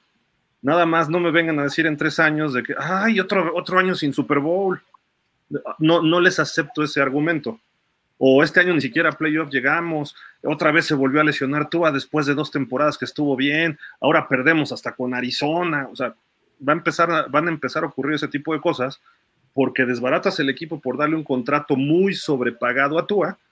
Lo del coach no importa, pero el coach, o sea, el, el que es niño toda su, el que es Peter Pan nunca va a madurar, ¿no? y él es Peter Pan, nunca va a madurar, eh, salvo hasta que le ocurra algo en su vida sólido y fuerte, ¿no? Entonces, eh, vamos a seguir, mientras sigas haciendo lo mismo, vas a seguir obteniendo lo mismo. Y la meta, decimos todo esto no por criticarlos a ellos, porque estamos contentos con lo que hacen y que apalen a los malos. Eso es parte de, tus obligaciones como un equipo regular o bueno. Pero lo que queremos es que sean campeones, que se vea un equipo como Baltimore, que se vea un equipo incluso como Dallas, incluso como San Francisco, eh, Filadelfia, que ahorita está en mala racha y lo que digas y mandas, pero cuando Filadelfia se pone a jugar, no hay quien se le ponga enfrente. Cuando Baltimore se pone a golpear su defensiva, ve cuántos sacks y cuántos golpes y cómo funciona. San Francisco ni se diga, son maquinitas, nosotros no lo somos.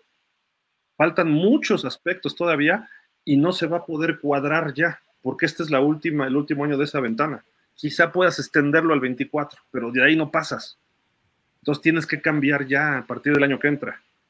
Entonces, eso es lo que nosotros queremos. Un equipo que llegue al Super Bowl. Si llegan al Super Bowl este año, vamos a ser los primeros que estemos pegando de brincos.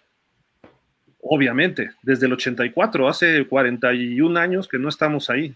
No, 39 años, ya vamos para 40 que no estamos en un Super Bowl, olvídate de ganarlo, porque esos son 50, ¿no?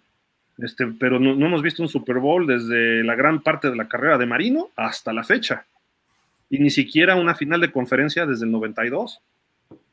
O sea, somos un equipo malo y mediocre y seguimos en ese tono. Ya cuando se supere la ronda divisional, entonces, ah, ok.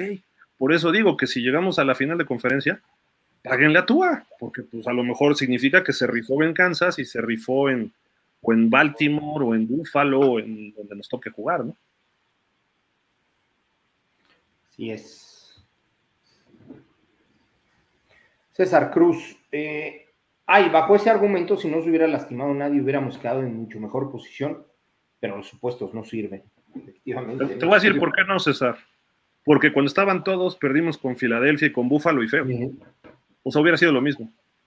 Porque el equipo no da para más, incluyendo todo lo que tenemos. Nada más es eso. Sí.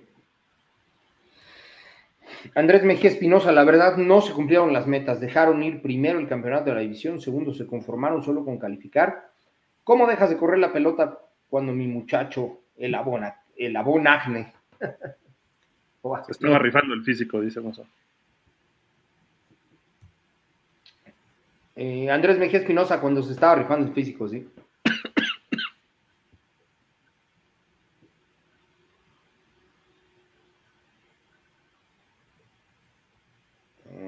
No, este ya lo habíamos leído, ¿no? Pittsburgh ganó en. Mm, no sé a qué se refieren, Ravens. ¿Por qué no ganar en Buffalo? Ravens. ¿Por qué no? Ravens.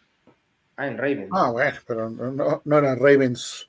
Ravens 1, ¿no? Era Ravens 2. Tres. O tres.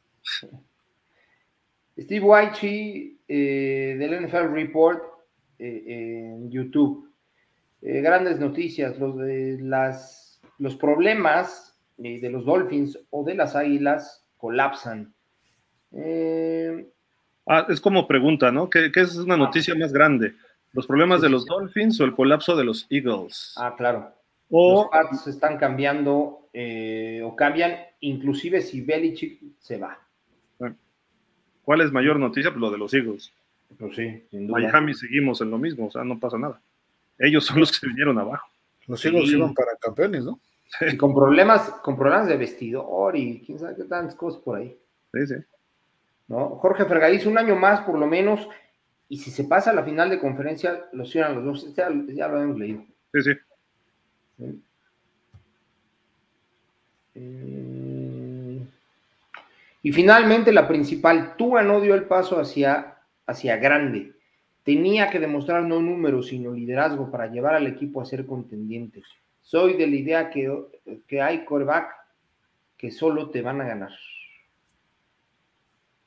mira, está jugando mal en el año en general Josh Allen, pero trae ese factor de que es un ganador el chavo. Y saca los partidos con las piernas, con el brazo, eh, provocando, tirándose, este, provocando a Wilkins, como sea, pero él saca los partidos. ¿no? Haya sido como haya sido. El Wilkins pellizcándolo a Yosito en la que Oye, ¿cómo le arrebató el balón eh, en el saco? Ah, no, muy hábil, muy hábil. Esa se, la cobró de la que le eh. debía la otra, el año pasado. Eh, Pap Carcos, Fergil, Polo, ¿qué calificación le darían a la ofensiva, defensiva eh, equipos especiales de Miami en total esta temporada recién terminada. Para mí la sorpresa agradable que Big Fangio, a pesar de ser, eh, de ver su defensiva mermada, se mantuvo. No sé qué calificación es este, de 0 a 10 o cómo. Pues la ofensiva no le puedes criticar mucho. Tú, Fer, ¿qué les pones? Ofensa, defensa y especiales. Ofensa le pongo 8-5 no, 8. 8. 8. Defensa 9. Fue la 1. 8. Defensiva 9. Y equipos especiales 9 también. Como que ahí no, no, no, veo el sentido con lo que vienes diciendo todo el año. ¿Por tú, porque tú hablas bien de la ofensiva y de tú, así, Mustard. No, sí, y lo hicieron bien, pero, pero hay, hay todavía detalles que todavía no se. Pero lo pudieron hacer mejor. Sí, la verdad es que, la verdad es que sí, lo pudieron haber hecho mejor, ¿no? Yo a la defensiva le pondría más abajo, ¿eh? la, ofensiva le pongo nueve. Y la defensiva le pongo un siete y medio todavía.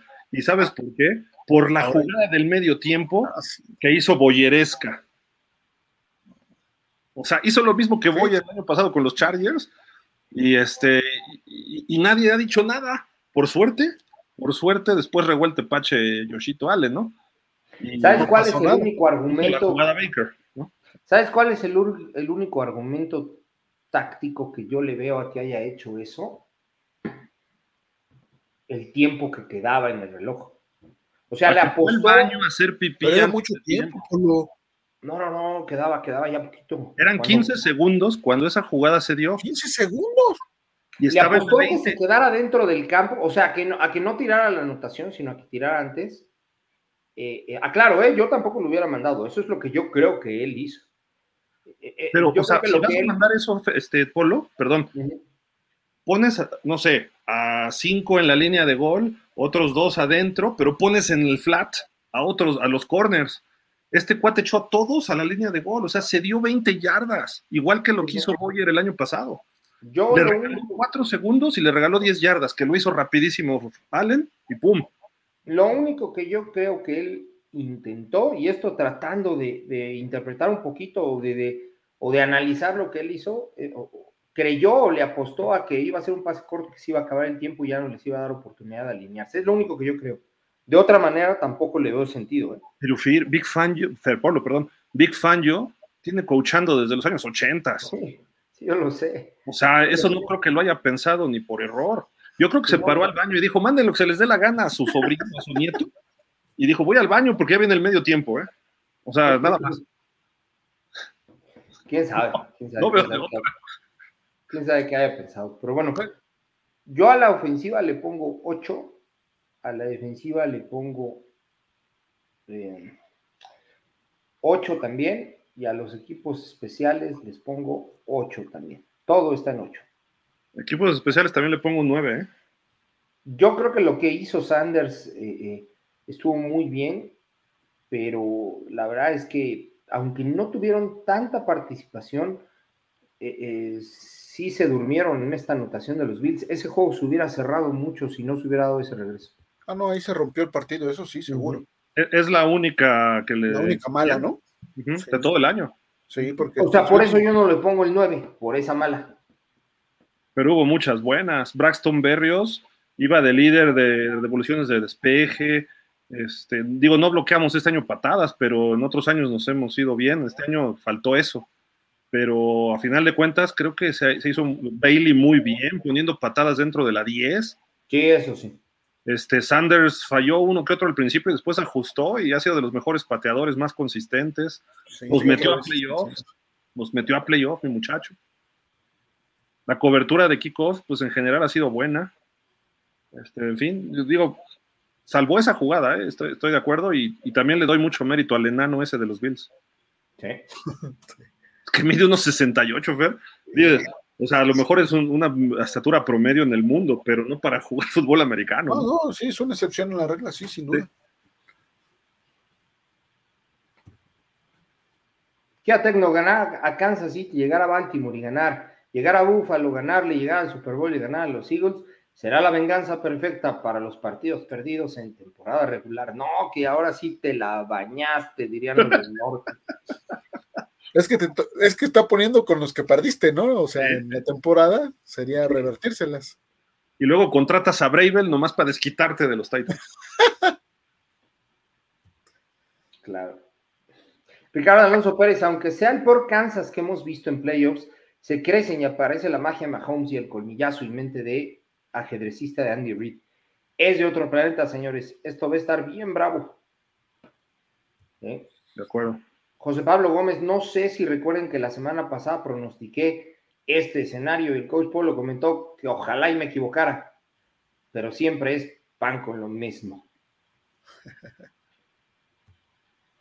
Black Tepes, creo que el coach Polo tiene más chance de espiar la línea del teléfono del dueño de Miami para pedir el trade de Waddle en pleno draft 2024 que Gil haciendo todo su esfuerzo con Harbaugh pidiendo cada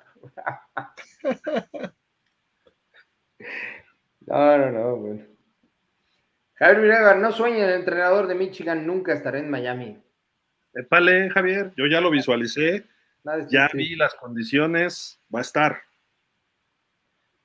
Black Tepes, es que Harbaugh lo va a, eh, a encandilar Herbert con Chargers y Bravel van a batallar todo off-season para contratarlo.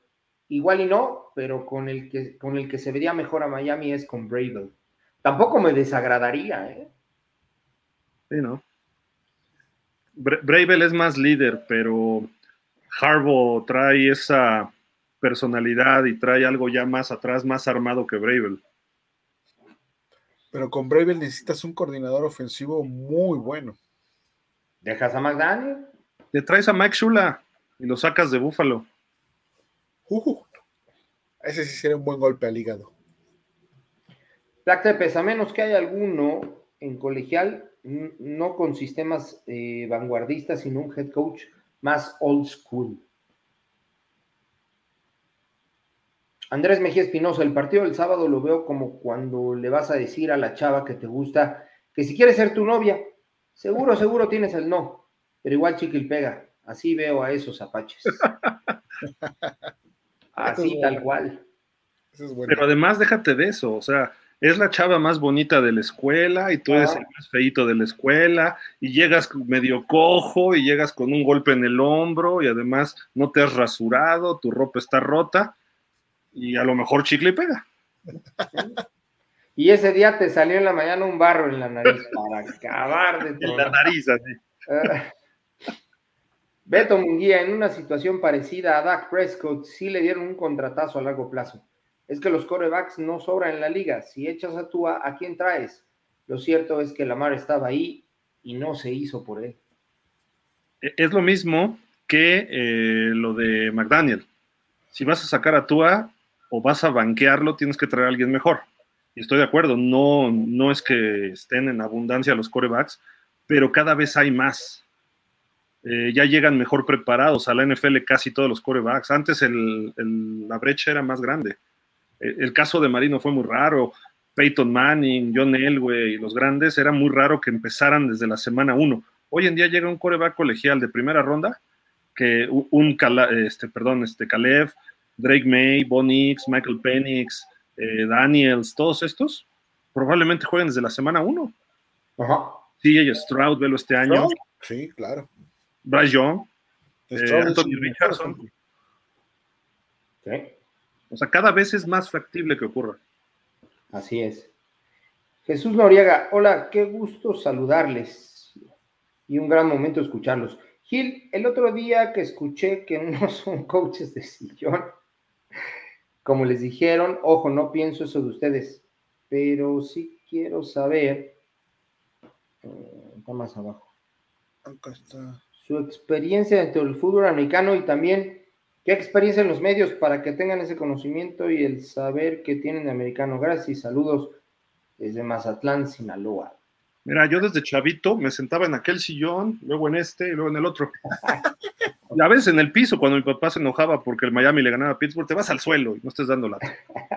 Esa es mi experiencia de coach de sillón. yo ya lo he dicho muchas veces, Jesús. Regresa a algún programito por ahí. Este. No, mira, aquí toda la gente está preparada, este, Jesús. No, es fácil sentarse a hablar en un micrófono, es una responsabilidad muy grande. Eh, más allá de que tú puedas ver, cada, este programa lo planeamos desde las 10 de la mañana y estábamos antes de entrar al programa y nos faltaban cosas de preparar. O sea, imagínate, yo me dedico a esto desde hace muchos años, eh, hago podcast, he estado en radio, televisión, empecé en medios escritos, luego cuando empezaba el internet ahí trabajé, hacíamos videochats, eh, he, cubierto personalmente como 21, 22 Super Bowls, no sé, en pausa de los dos minutos vamos a estar este año otra vez, tenemos dos acreditados, igual que el año pasado, eh, trabajé para los Dolphins cuatro años, para mí mi mayor éxito profesional fue sentarme cuatro o cinco partidos en el tiempo que estuve ahí eh, por temporada, me sentaba en el palco de prensa y junto a mí Kimbo Camper, porque yo es eh, lo que él, él les, le dictaba a un chavo, un chavo mucho más joven, de 20 años, eh, hacíamos los famosos blogs. Él le dictaba al chavo lo que él veía en una serie ofensiva. Decía, ah, es que hubo una jugada clave aquí y allá, y yo lo escribía y se lo mandaba a él, nomás para que él lo subiera a, este chavo, no a, no a Bocamper. Y me decía, nada más tradúceme qué dijiste. Y entonces yo le decía en inglés, se me quedaba viendo el Bocamper y me dice, me hacía así. O sea, imagínate que alguien como Kimbo Camper, que es el principal periodista de los Dolphins, que los cubre, el que siempre hace la primera pregunta al coach en cada conferencia, trabaja para CBS Radio, está a veces en las narraciones de radio, trabaja para los Dolphins, que, de repente voltee y te haga así, casi casi diciendo, ¿y este mexicanito qué hace acá? Con eso yo ya, lo que estudié periodismo, lo que aprendí de americano y todo, ya con eso quedó cubierto, ¿no? Porque pues dice, el, el cuate pensó y después ya platicábamos, ¿no? Hasta, hasta decía, ¿viste esa jugada? ¡Qué bárbaro! Yo también. Y le decía, y me dijo, ay, no lo vi. O sea, y, es, eso para mí, con eso me voy. Mi vida con eso se va. Y no porque Kimbo Camper sea el mejor, pero porque él fue parte de los Dolphins. Haber entrevistado tres veces a Dan Marino uno a uno, incluso cuando vino a México, eh, Jimmy Johnson cuando lo nombraron head coach de los Dolphins por primera vez, eh, todo eso, ahora sí que como dice Visa, no tiene precio, ¿no? Estar en Super Bowls y no solo analizar a Miami, analizar a los otros 31 equipos. Y no me quedo ahí, me quedo, en la NCAA no la cubro tanto, pero la UNEFA en México, campeonatos mundiales de fútbol americano, el de Austria, el de acá de México, eh, juegos, yo viví en Finlandia muchos años y allá cubrí partidos en Europa, el primero de Miami con gigantes en Londres, etc. O sea, cubrí la, la liga canadiense, que te reconozca el presidente de la Federación Internacional de Fútbol Americano, casi casi como para él nada más en un momento pensaba que yo era el único periodista en México, ¿no? Pero bueno, en fin. Entonces, que les entregues proyectos y digan, sí me gusta, pero no lo podemos hacer por falta de presupuesto, pues todo eso dices, ok, estudié periodismo para estar dentro de esto, porque yo estudié ingeniería industrial para seguir el negocio de mi papá, ¿no? Y, este, y mi papá me dijo, el negocio va a quedar contigo, pues sí, qué padre, me le entendía, pero dije, pues no, y entiendo la ingeniería y mucho lo, lo he aplicado a los estudios de americano. Jugué fútbol americano muchos años, eh, me he dedicado a los idiomas, viví en el extranjero, conozco periodistas de Alemania, de Austria, de España. Entonces dices, bueno, cubrir Juegos Olímpicos, o sea, todo eso te, te da otra, otras experiencias que son, y te puedo decir que ha habido gente antes que yo haciendo muchas cosas, pero no, yo abrí muchas puertas para muchas cosas dentro de la NFL. Hoy en día, pues ya vemos que hay muchos mexicanos hablando en medios de la NFL, en español, porque ha crecido mucho.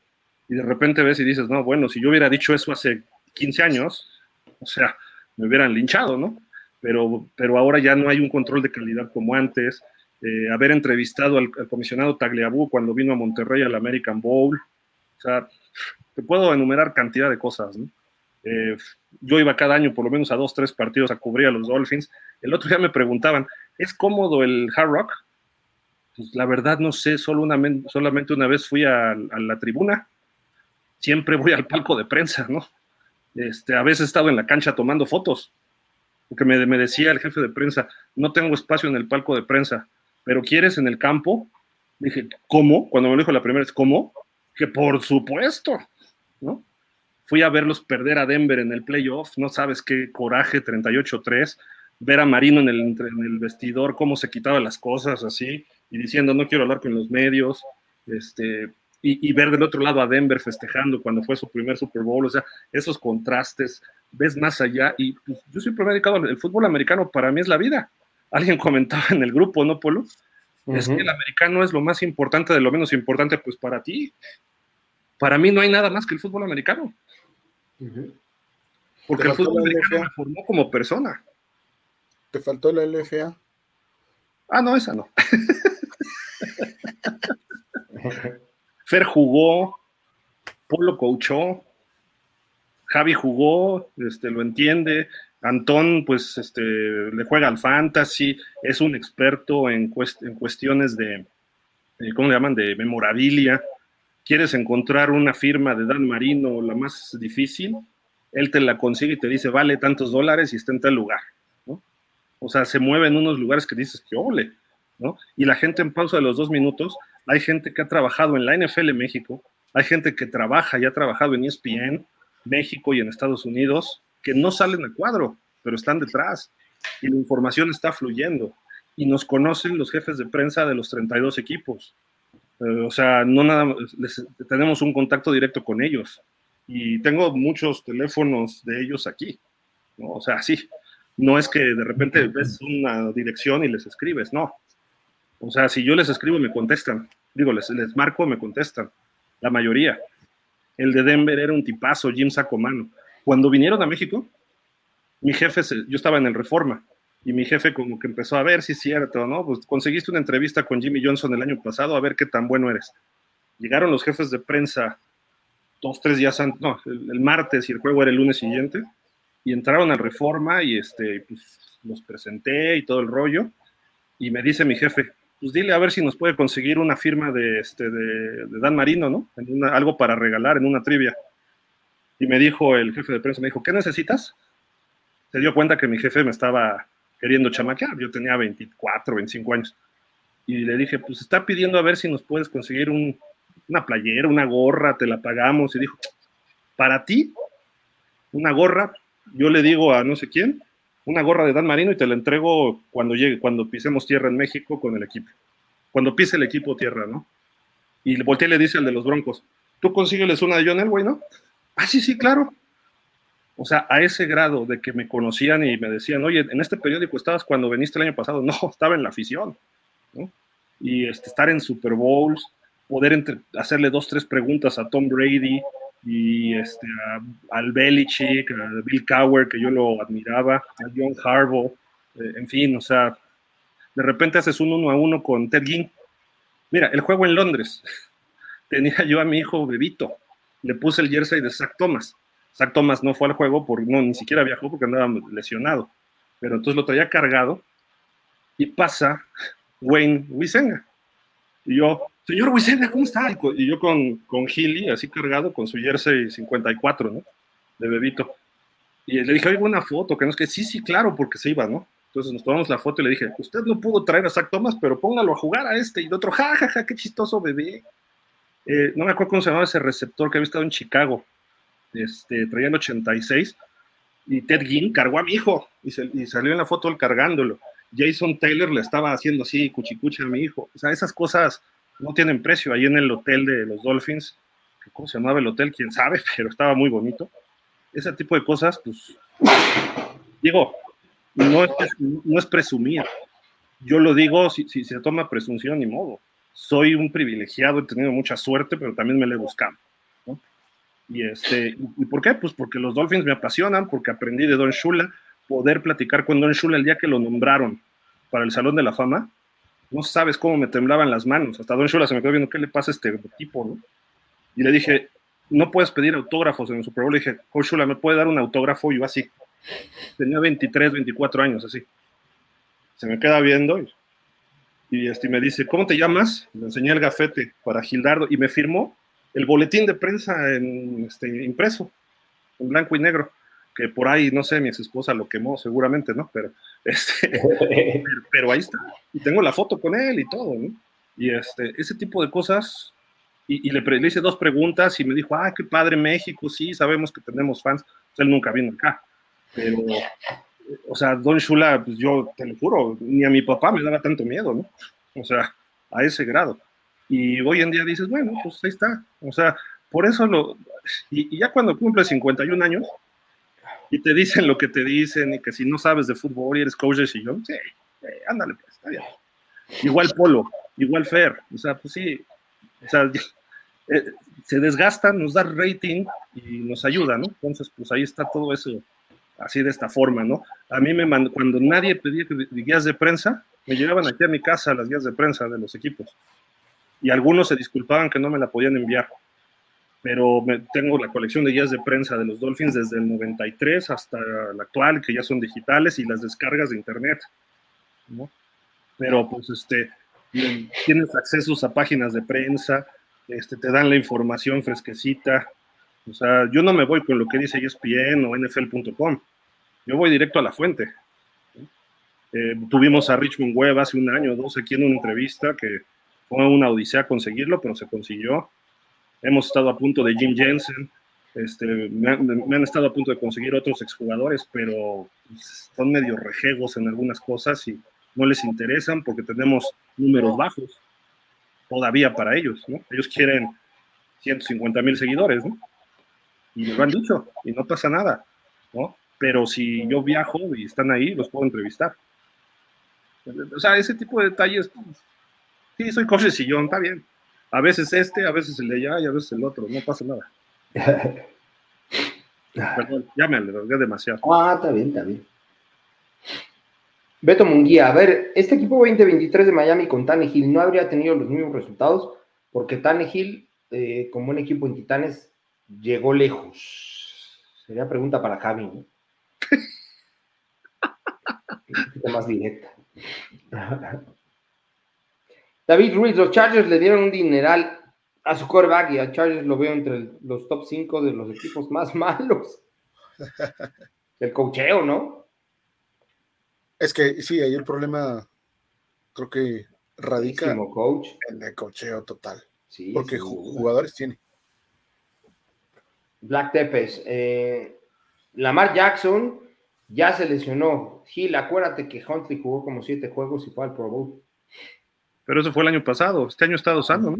Todo. Los dos que estuvieron lesionados el año pasado, que son Tua y Lamar, se la aventaron completa este.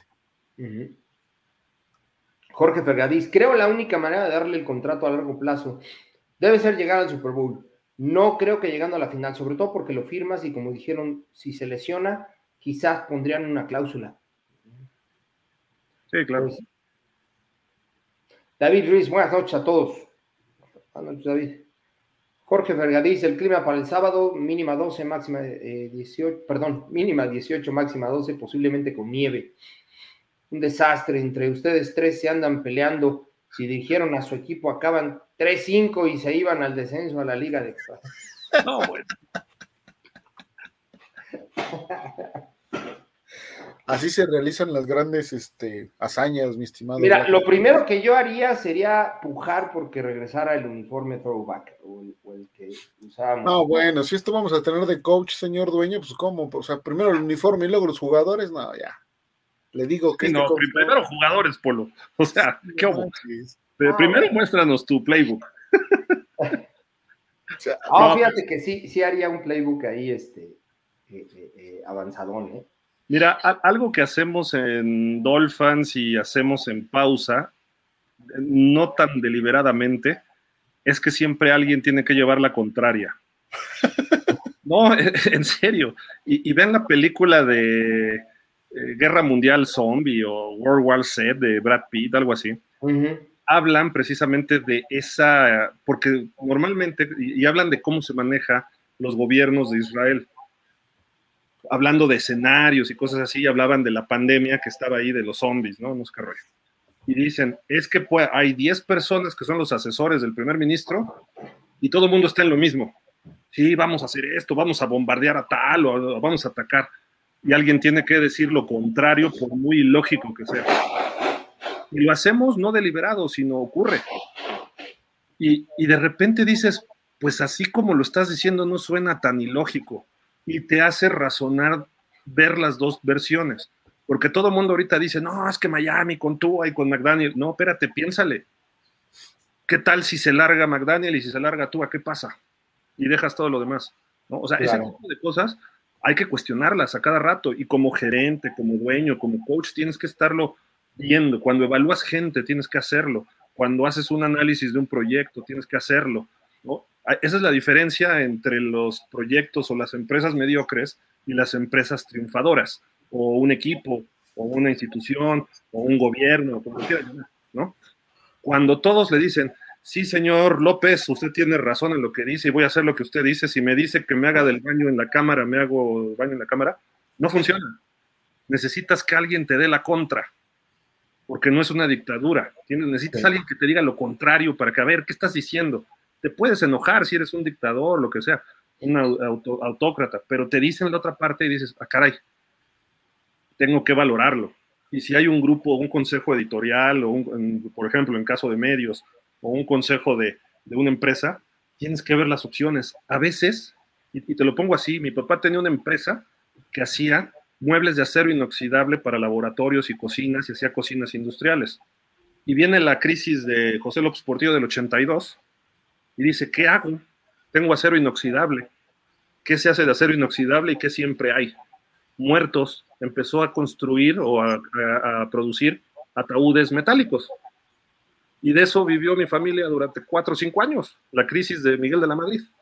Y luego vino el terremoto y entonces pedían ataúdes por todos lados, ¿no? Y después ya no, pero después ya regresó a los muebles y laboratorios y todo el rollo, ¿no? Eh, y calefacción a base de gas.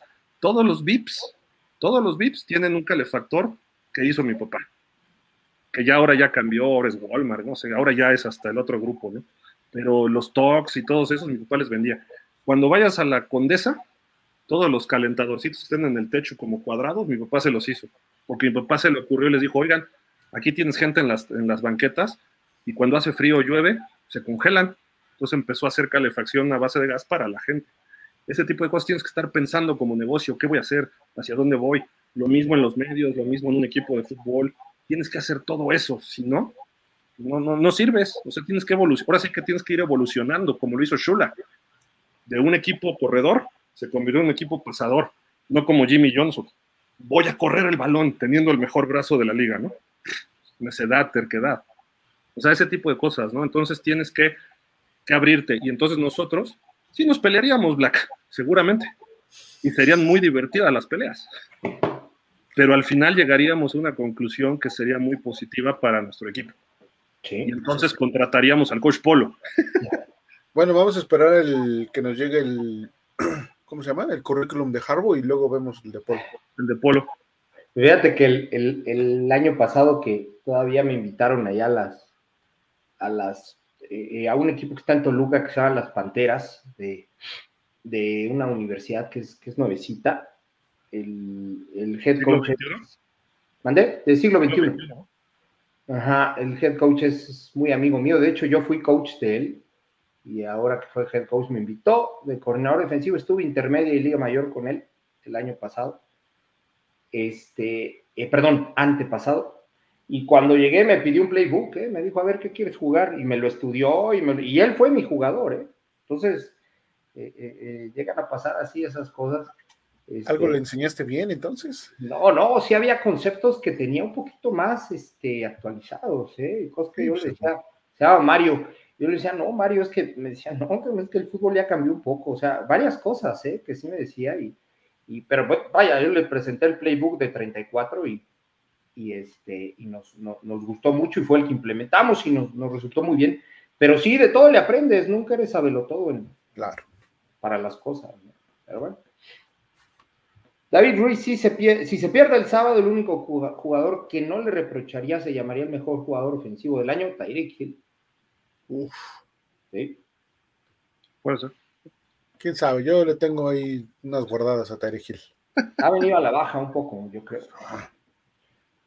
Ramón Bernal, Tua es mariscal de bolsillo, no tuvo más capturas o golpes esta temporada por su rapidez para deshacerse del balón, que es una condición, eh, que es una condición funcional solo con receptores y corredores rápidos.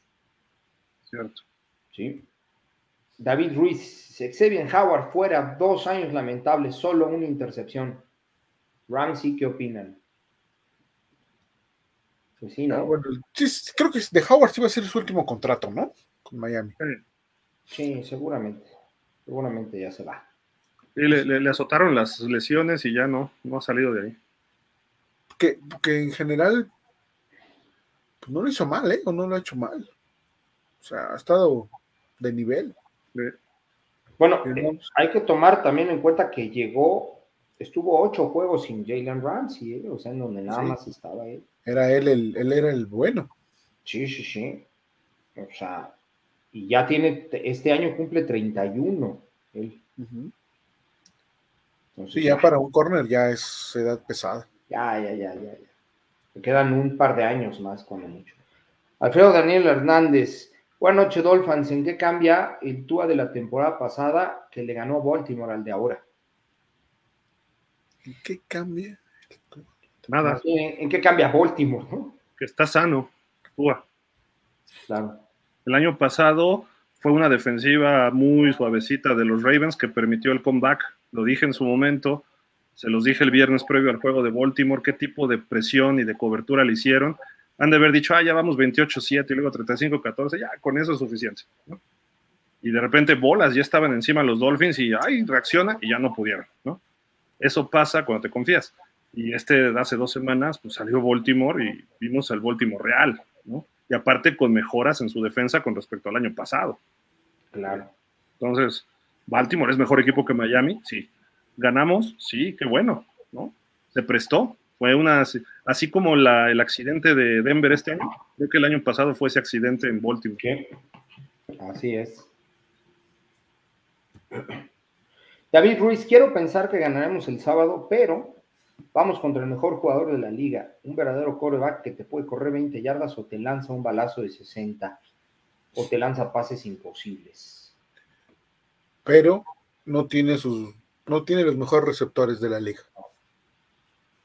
Salvo a Kelsey, ¿no? Y Tua, pues, no está lesionado. También te lanza pases imposibles, pero de creer. Pues no, también ha metido muy buenos pases, también ha metido muy buenos pases. ¿eh? En las manos del rival. Ah, no, no, perdón. No, los, bueno, sí ha hecho sus Tannehills de repente, ¿no? O sea, sí hecho sus Tannehills, pero fuera de esos, ha metido muy buenos pases. A ver, ¿Tannehills hace Tuas o Tuas hace Tannehill? Primero fue Tannehill, primero fue Tannehill, entonces tú haces el, el premio debe ser el Tannehill del año. Sí, claro, el Tannehill del año. Miami Kid, el equipo está desmoralizado, señores. Tua no da la talla. La luna de miel de McDaniels está llegando a su fin también. Órale. Alex César, buenas noches. Gil, Fer y Polo, creo que cuando llegas a estas instancias, salvo que sea una lesión que de plano sea grave, entonces sí no se debe jugar. De no ser así, como dice Gil, bola de pechos frío. tienen que jugar sí o sí. Sí. Refugio García, eh, ¿será este, podría ser este el sexto juego más frío en la historia? es lo que vimos, ¿no? Más o menos ahí. Ok, este, Jürgen Max, ojalá y Tarik pueda brillar. No sé por qué, pero en los momentos importantes Gil desaparece o se transforma en Hakim Ground. En el manos de piedra, es correcto. Manos de piedra, Hakim. No, no me acordaba del manos de piedra. Pues son como del, tamaño, ¿eh? Sí, se van. Muy similar. Muy similar. John Mora. Tranquilos, bebés. Miami le va a ganar a Kansas. Apuesten. Ojalá. son los en los que no se apuestan, John. No, no, no. David Ruiz, ¿cómo ver a nuestro pateador con estas situaciones respecto al clima? Ah, mira, buena pregunta. Pues el viento, ¿no? El viento, el frío, y le pegas una piedra, una roca también. Sin duda. tienes, Que, tienes que ponerlo abajo de 40, ¿no? Situaciones abajo de 40 para que no, no haya problema ahí.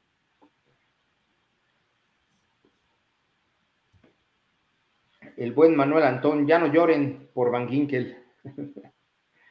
Así como no. Es de mis sí, él, fue, él, fue, el primero que se puso a llorar por Van Ginkel. Sin Yolanda, Mari Carmen, dicen por ahí, ¿no? Refugio García, Miami 23, Kansas City 20. Uf, Puede ser, ¿eh? Manuel Antón Selvak, seguro el papá de Túa ya le va a dar chance de lanzar con la derecha con tal de ganarse su contrato. hay, un, hay un video en YouTube cuando contratan a, a Túa en donde explica claramente qué hace con sus 30 millones que le dieron. Este, y dentro de esos creo que también le compro una camioneta a su mamá y una casa y todo lo demás. Entonces yo creo que ya el, papá se está este, lamiendo los bigotes a ver qué le toca de esos 200 millones. Si no, que se vaya con el hermano que viene pintando fuerte, ¿no? Ah, Por ahí leí a alguien que, el hermano también es coreback, ¿no? Por ahí leí a alguien que sugirió que en algún momento tuviéramos a los dos tubas y dije, no, Perdón, a los dos Tango Bailoa. Yo le puse a Javi que deberíamos de tener los dos Tango Bailoa. Casi no, no, no. Javi. No, Fer, ahí sí sería. Oye, por cierto, ahorita que, escribió Antón, Dolphins, esperen pronto el Funko Pop de, del buen Antón, ¿eh? Ah, sí, claro. Sí, sí, sí. En algún momento lo, lo revelaremos. Refugio García se habla de coreback en el próximo draft, pero qué tan buenos vienen los los gares, centros, tacles, etcétera, que Miami pudiera seleccionar. Hay, de hecho, la mayoría pone en los mocks a un tackle de, no sé si de Oklahoma State para Miami, que dicen que es bastante eficiente, pero estamos todavía muy lejos del draft, ¿no? Entonces se puede mover mucho. Es como las, las acciones en la bolsa y cosas así, ¿no?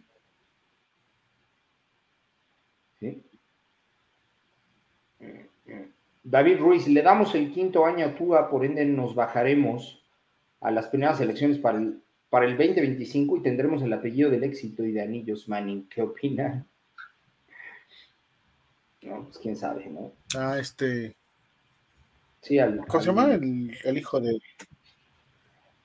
de Archie, ¿no? Sí. De, Cooper, el hijo de Cooper. Perdón, de Cooper, sí, de Él se llama Arch Manning III o algo así, no sé cómo. Pues puede ser, puede ser. También sube el de Texas de este año, ¿no? Queen Ewers, creo. Eh, creo que sí. El que estaba de titular. Yo honestamente iba sí o sí por uno este draft. Y de acuerdo a cómo se den las cosas, también el otro. Claro. los corebacks nunca, son suficientes.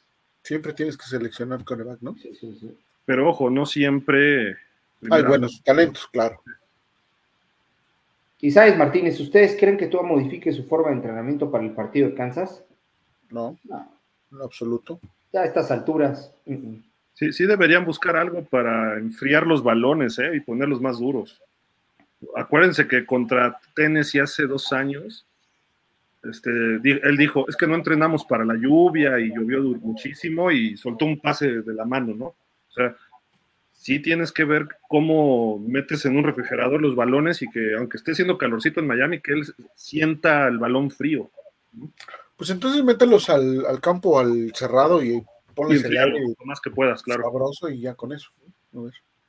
Pero de ahí no bajas de 16 centígrados, o sea. Eso sí, sigue siendo templado. Listo. El buen Mike Gil te mandan mensaje directo por Messenger a la página de Facebook, ahí te mandan el número telefónico, como es mensaje privado, no es público, y ya tú los agregas al WhatsApp. Buena, buena idea, Mike. eso hagan por favor al inbox de Dolphins México FinSop, quienes quieran estar en los grupos. Bueno, en el grupo de Dolphins, el otro es de producción, por eso no los incluimos tanto ahí, ¿no? Pero en ese grupo podemos platicar durante los días. Eh, nada más no, no, no abusen después de las 11 de la noche, ¿verdad? Pero bueno. Porque después de las 11 solo los programas que duran tres horas. Sí, vamos a meterle velocidad, diría Gil. Adrián Villanueva, los Bills tenían 0.1% de posibilidades de acabar con el segundo sembrado cuando estaban 6-6, según ESPN. Fíjate, qué barba. Ouch. Pero nosotros les hicimos ese favor sota, Adrián. David Ruiz, el dueño del equipo, solo le importa el dinero y eso está haciendo. Máster de finanzas, el señor. Ay, lo que decías, Gil, ¿en cuánto va a vender al equipo si lo vende? Eh, le costó que como mil, creo que mil doscientos, no, no sé si mil doscientos, mil ochocientos en el 2008, millones de dólares. Y ahorita ya está evaluado, según Forbes, como en cinco mil y pico, seis mil. Vendieron a los Commanders en siete mil, ¿no? Algo así. Algo así. Que llegue a ocho y lo compramos. Yo ya le iba a alcanzar y de repente se me fue para arriba todo. sí, Así no se puede. Fidel Pérez, saludos Gil, Polo, Fer y Dolphins. Saludos, Fidel. José Pablo Gómez, ayer Fer. Oye, Fer, ¿estás con nosotros o en contra? Te la has pasado defendiendo a Tua. no, Él siempre es forma de pensar, José. No, y, creo que es, no sé, ustedes me dirán, Dolphins, pero creo que ha sido eh, constante en, en, mis argumentos durante toda la temporada. No, no es cierto. No es cierto no sé si defendiendo o no a Tua, pero sí tratando de ser objetivo en, lo que yo veo, ¿no? No, siempre, Fer, este, a él siempre le gustó Tua desde un principio. Y al principio peleábamos más, ¿no? Pero después yo acepté varias cosas de él y él aceptaba cosas de mí, ¿no? Y como que tiene bonita letra. Sí, sobre todo cuando escribe con la derecha. Es correcto. ¿Qué pasó? No, y, y, sigo, sigo pensando que es un buen coreback, o sea, no, créeme que no, vas a vas a decir que estoy más en contra, José Pablo, pero no, o sea, creo que es un buen coreback. No es un coreback elite, obviamente. No sé si llegue, no sé si le alcance en Miami. Probablemente en otro equipo logre hacerlo ya con más años de experiencia, más juego. Pero bueno, pues es lo que hay ahorita y vamos a ver, ¿no? Así es. David Ruiz, Firehill. no es cierto. Saludos y buenas noches.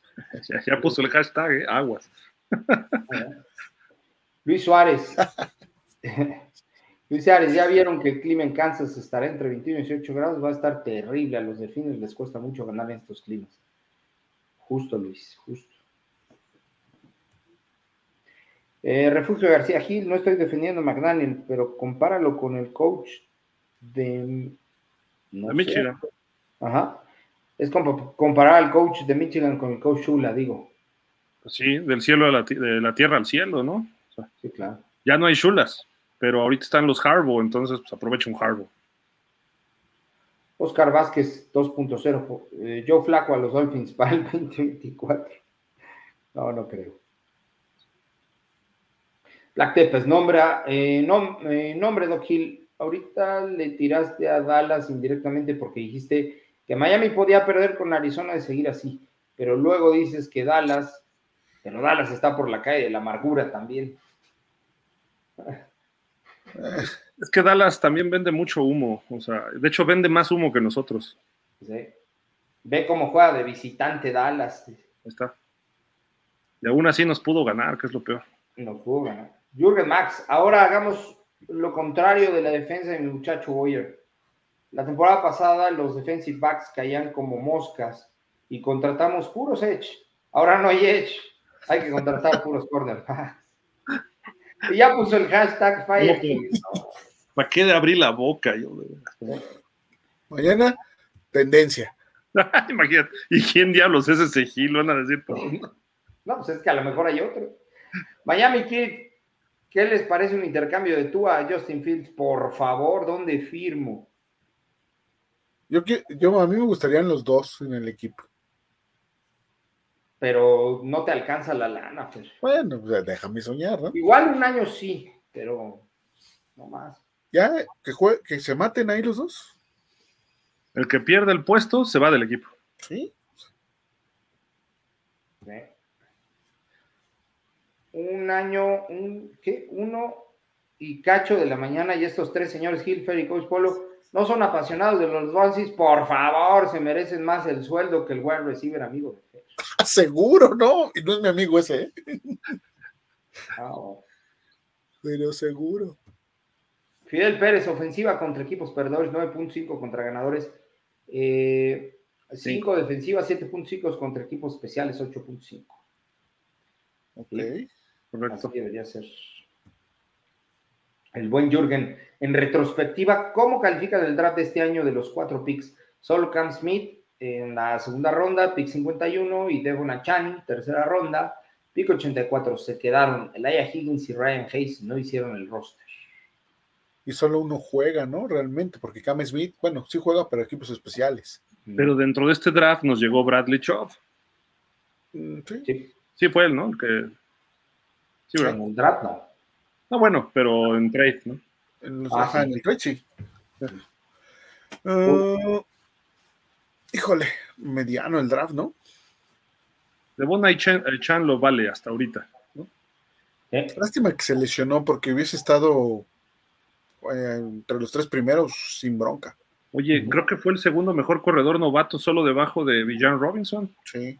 Sí, sí, sí, hubiera estado ahí. Y en el juego, en el juego mencionaron, creo que 9.2 por acarreo y sigue igual, o sea, no hay manera de, es casi un primer y 10 cuando le das la bola. Y ahí es cuando no entiendes por qué de Montres no corriste en el primer drive del segundo medio, carajo. Por tonto. Bueno, buenas noches, Gil, coach Polo Fer. Por aquí ando escuchando sus estupendos comentarios. Gracias, Joel. Saludos, saludos.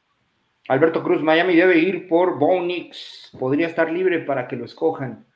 Y a Tua darle un contrato de dos años y 10 millones. Tua nunca demostró regresar para ganar un partido este año.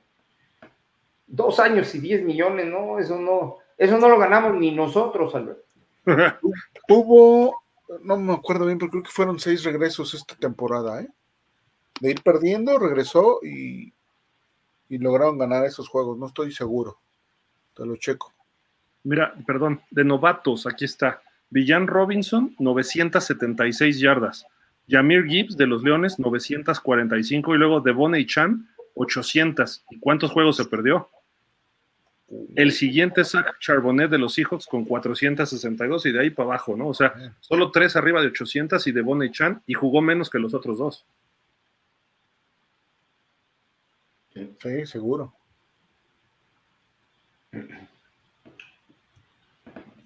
Jürgen Max, ya Gil nos dio su currículum de fútbol y eso que no mencionó las películas en las que actúa. Ni que ganó un Oscar por Living Las Vegas en el 95, nada más para que vean la humildad de este señor. Así es, Jürgen. Eso sí, su mejor película, sin duda, sin lugar Y además, ¿sabes qué es lo mejor de todo, Jürgen? Que conoce a Elizabeth Shue, que es de verdad oh, guapérrima, Miren, les voy a decir algo, la verdad, ya, acá entre nos. Mi fortuna la hice siendo el doble de Nicolas Cage, pero era el doble en escenas de acción y en las escenas de sexo. es que es donde debes de aplicar, ¿no? Sí. Ah, Joel lo sabe, el paso de los dos minutos comentan conocedores y no anunciantes de hamburguesas y promotores de casas de apuestas. Gracias, Joel. ¿Quién anuncia hamburguesas y, casas de apuestas? Pues bueno. Black Tepes, eh, pero pues Gil también ocupan unos dos jugadores en cancha y que sean camaradas también, para que él entren al despapalle de pelearse y sea divertido. Eh, estaría bueno. Black Tepes, porque si uno va a ser la mano derecha del dueño, otro el manager, el otro el coach, faltan jugadores. Ahí para que esté completo el despapalle y que no jalen agua para otro molino en el roster. Ah, no, ahí tenemos de contención a Antón. Mike va a vender todo porque es este jefe de director de ventas. Este, Javi, Javi va a ser el, este, pues algo así como el preparador físico, ¿no? Porque es, mm. es rudo él. Y ya, son todo, es todo el equipo, ¿no? Realmente. No, te falta este, Tony. ¿Quién? Tony. Tony, Tony, Tony. Ah, pero ah, el, nutriólogo del equipo, el chef. Sí, pues él es el chef. Trabajó de chef para los, ¿qué nos dijo? De los Diamondbacks de Phoenix, ¿no? ¿Alguna vez? Y los Braves de... Estuvo en la liga del cactus de béisbol y para dos, tres equipos estaba de chef, que es la liga de primavera de béisbol, algo así. Ajá. Entonces él es el nutriólogo este, para el equipo y todo. Oscar Godoy, saludos. La carrera de Tua terminó la temporada pasada. Hoy juega con miedo de no ser golpeado. Por eso lanza rápido el balón. Necesitamos ir por un coreback. Muy buen punto, ¿eh? Refugio García. Sí, Jevon. ¿Qué? Jevon Holland. Ah, sí, Jevon Holland. Bajó al tercer lugar con 90.4 por PFF. Sí, lo vi hace ratito. Estaba de uno, ¿eh? Después de la conmoción. ¿Va a jugar este sábado? Pues, pues en el. Está cuestionable. Está cuestionable. cuestionable. Hugo, Andrade, ¿qué tal? Wow, no sabía que vea show de medianoche. Horario de vigilante. Así es, ahora sí nos colgamos. Para todos los gustos hay aquí. Es que es, es que es Dolphin, es, es este show de, de postemporada y mira, si no aprovechamos ahorita ya en la temporada baja, pues los temas empiezan a agotar y en fin. Pero hemos acabado. Hemos terminado. hemos terminado ya con, con los este con sus mensajes, Dolphins, un gusto como siempre leerlos todos. Como dice Polo, nos alargamos, ¿no? Pero con el gusto de estar aquí con ustedes y listos para lo que viene el próximo sábado, ¿no? No se, no se les olvide estar con nosotros el día de mañana, franquicias Miami Dolphins, el viernes videocolumna y este, obviamente el sábado eh, charla postgame, ¿no? Va a estar larga la semana, pero interesante para los Miami Dolphins. Así que. Y hay invitación, ¿eh? Al Buffalo Wild Wings. Ah, es correcto, hay invitación al Buffalo Wild Wings, 7 de la noche en Acora Delta, ya saben, Dolphins. Ahí nos vemos, les vamos a poner todos este, en, en, Facebook, ¿no? Les vamos a poner la invitación para que ahí puedan confirmar, con, los que vayan a ir, para que se vayan poniendo de acuerdo con los demás que van a ir. Así que, Polo, vámonos, Polo, como dando un calambre, no sé qué. Sí, sí, En el pie. Me estás acalambrando. Este, pues, eh, eh, yo me podría seguir hasta las 5, pero mañana tengo cosas que hacer. Este, buenas noches a todos, gran programa y como siempre muchos temas. Es de verdad un, deleite siempre hablar de, de nuestro equipo que, que nos, nos, apasiona tanto, nos le da sentido a la vida en muchos sentidos, para mí en lo particular. Este, me, me levanto pensando en ellos y me duermo pensando en ellos y ahora más que, más que obvio, ¿no? Gracias por sus comentarios, siempre son muy agradables. Gracias, Fer. Gracias, Gil. Este, y nos vemos mañana en franquicias, ¿no? Gil, ¿algo más? No, nada. Muchísimas gracias. Buenas noches y nos vemos mañana. Venga, pues entonces nos vemos, fans. Pasen excelente noche. Nos vemos. Fins up. Fins up. Pasen bien. Descansen. Bye.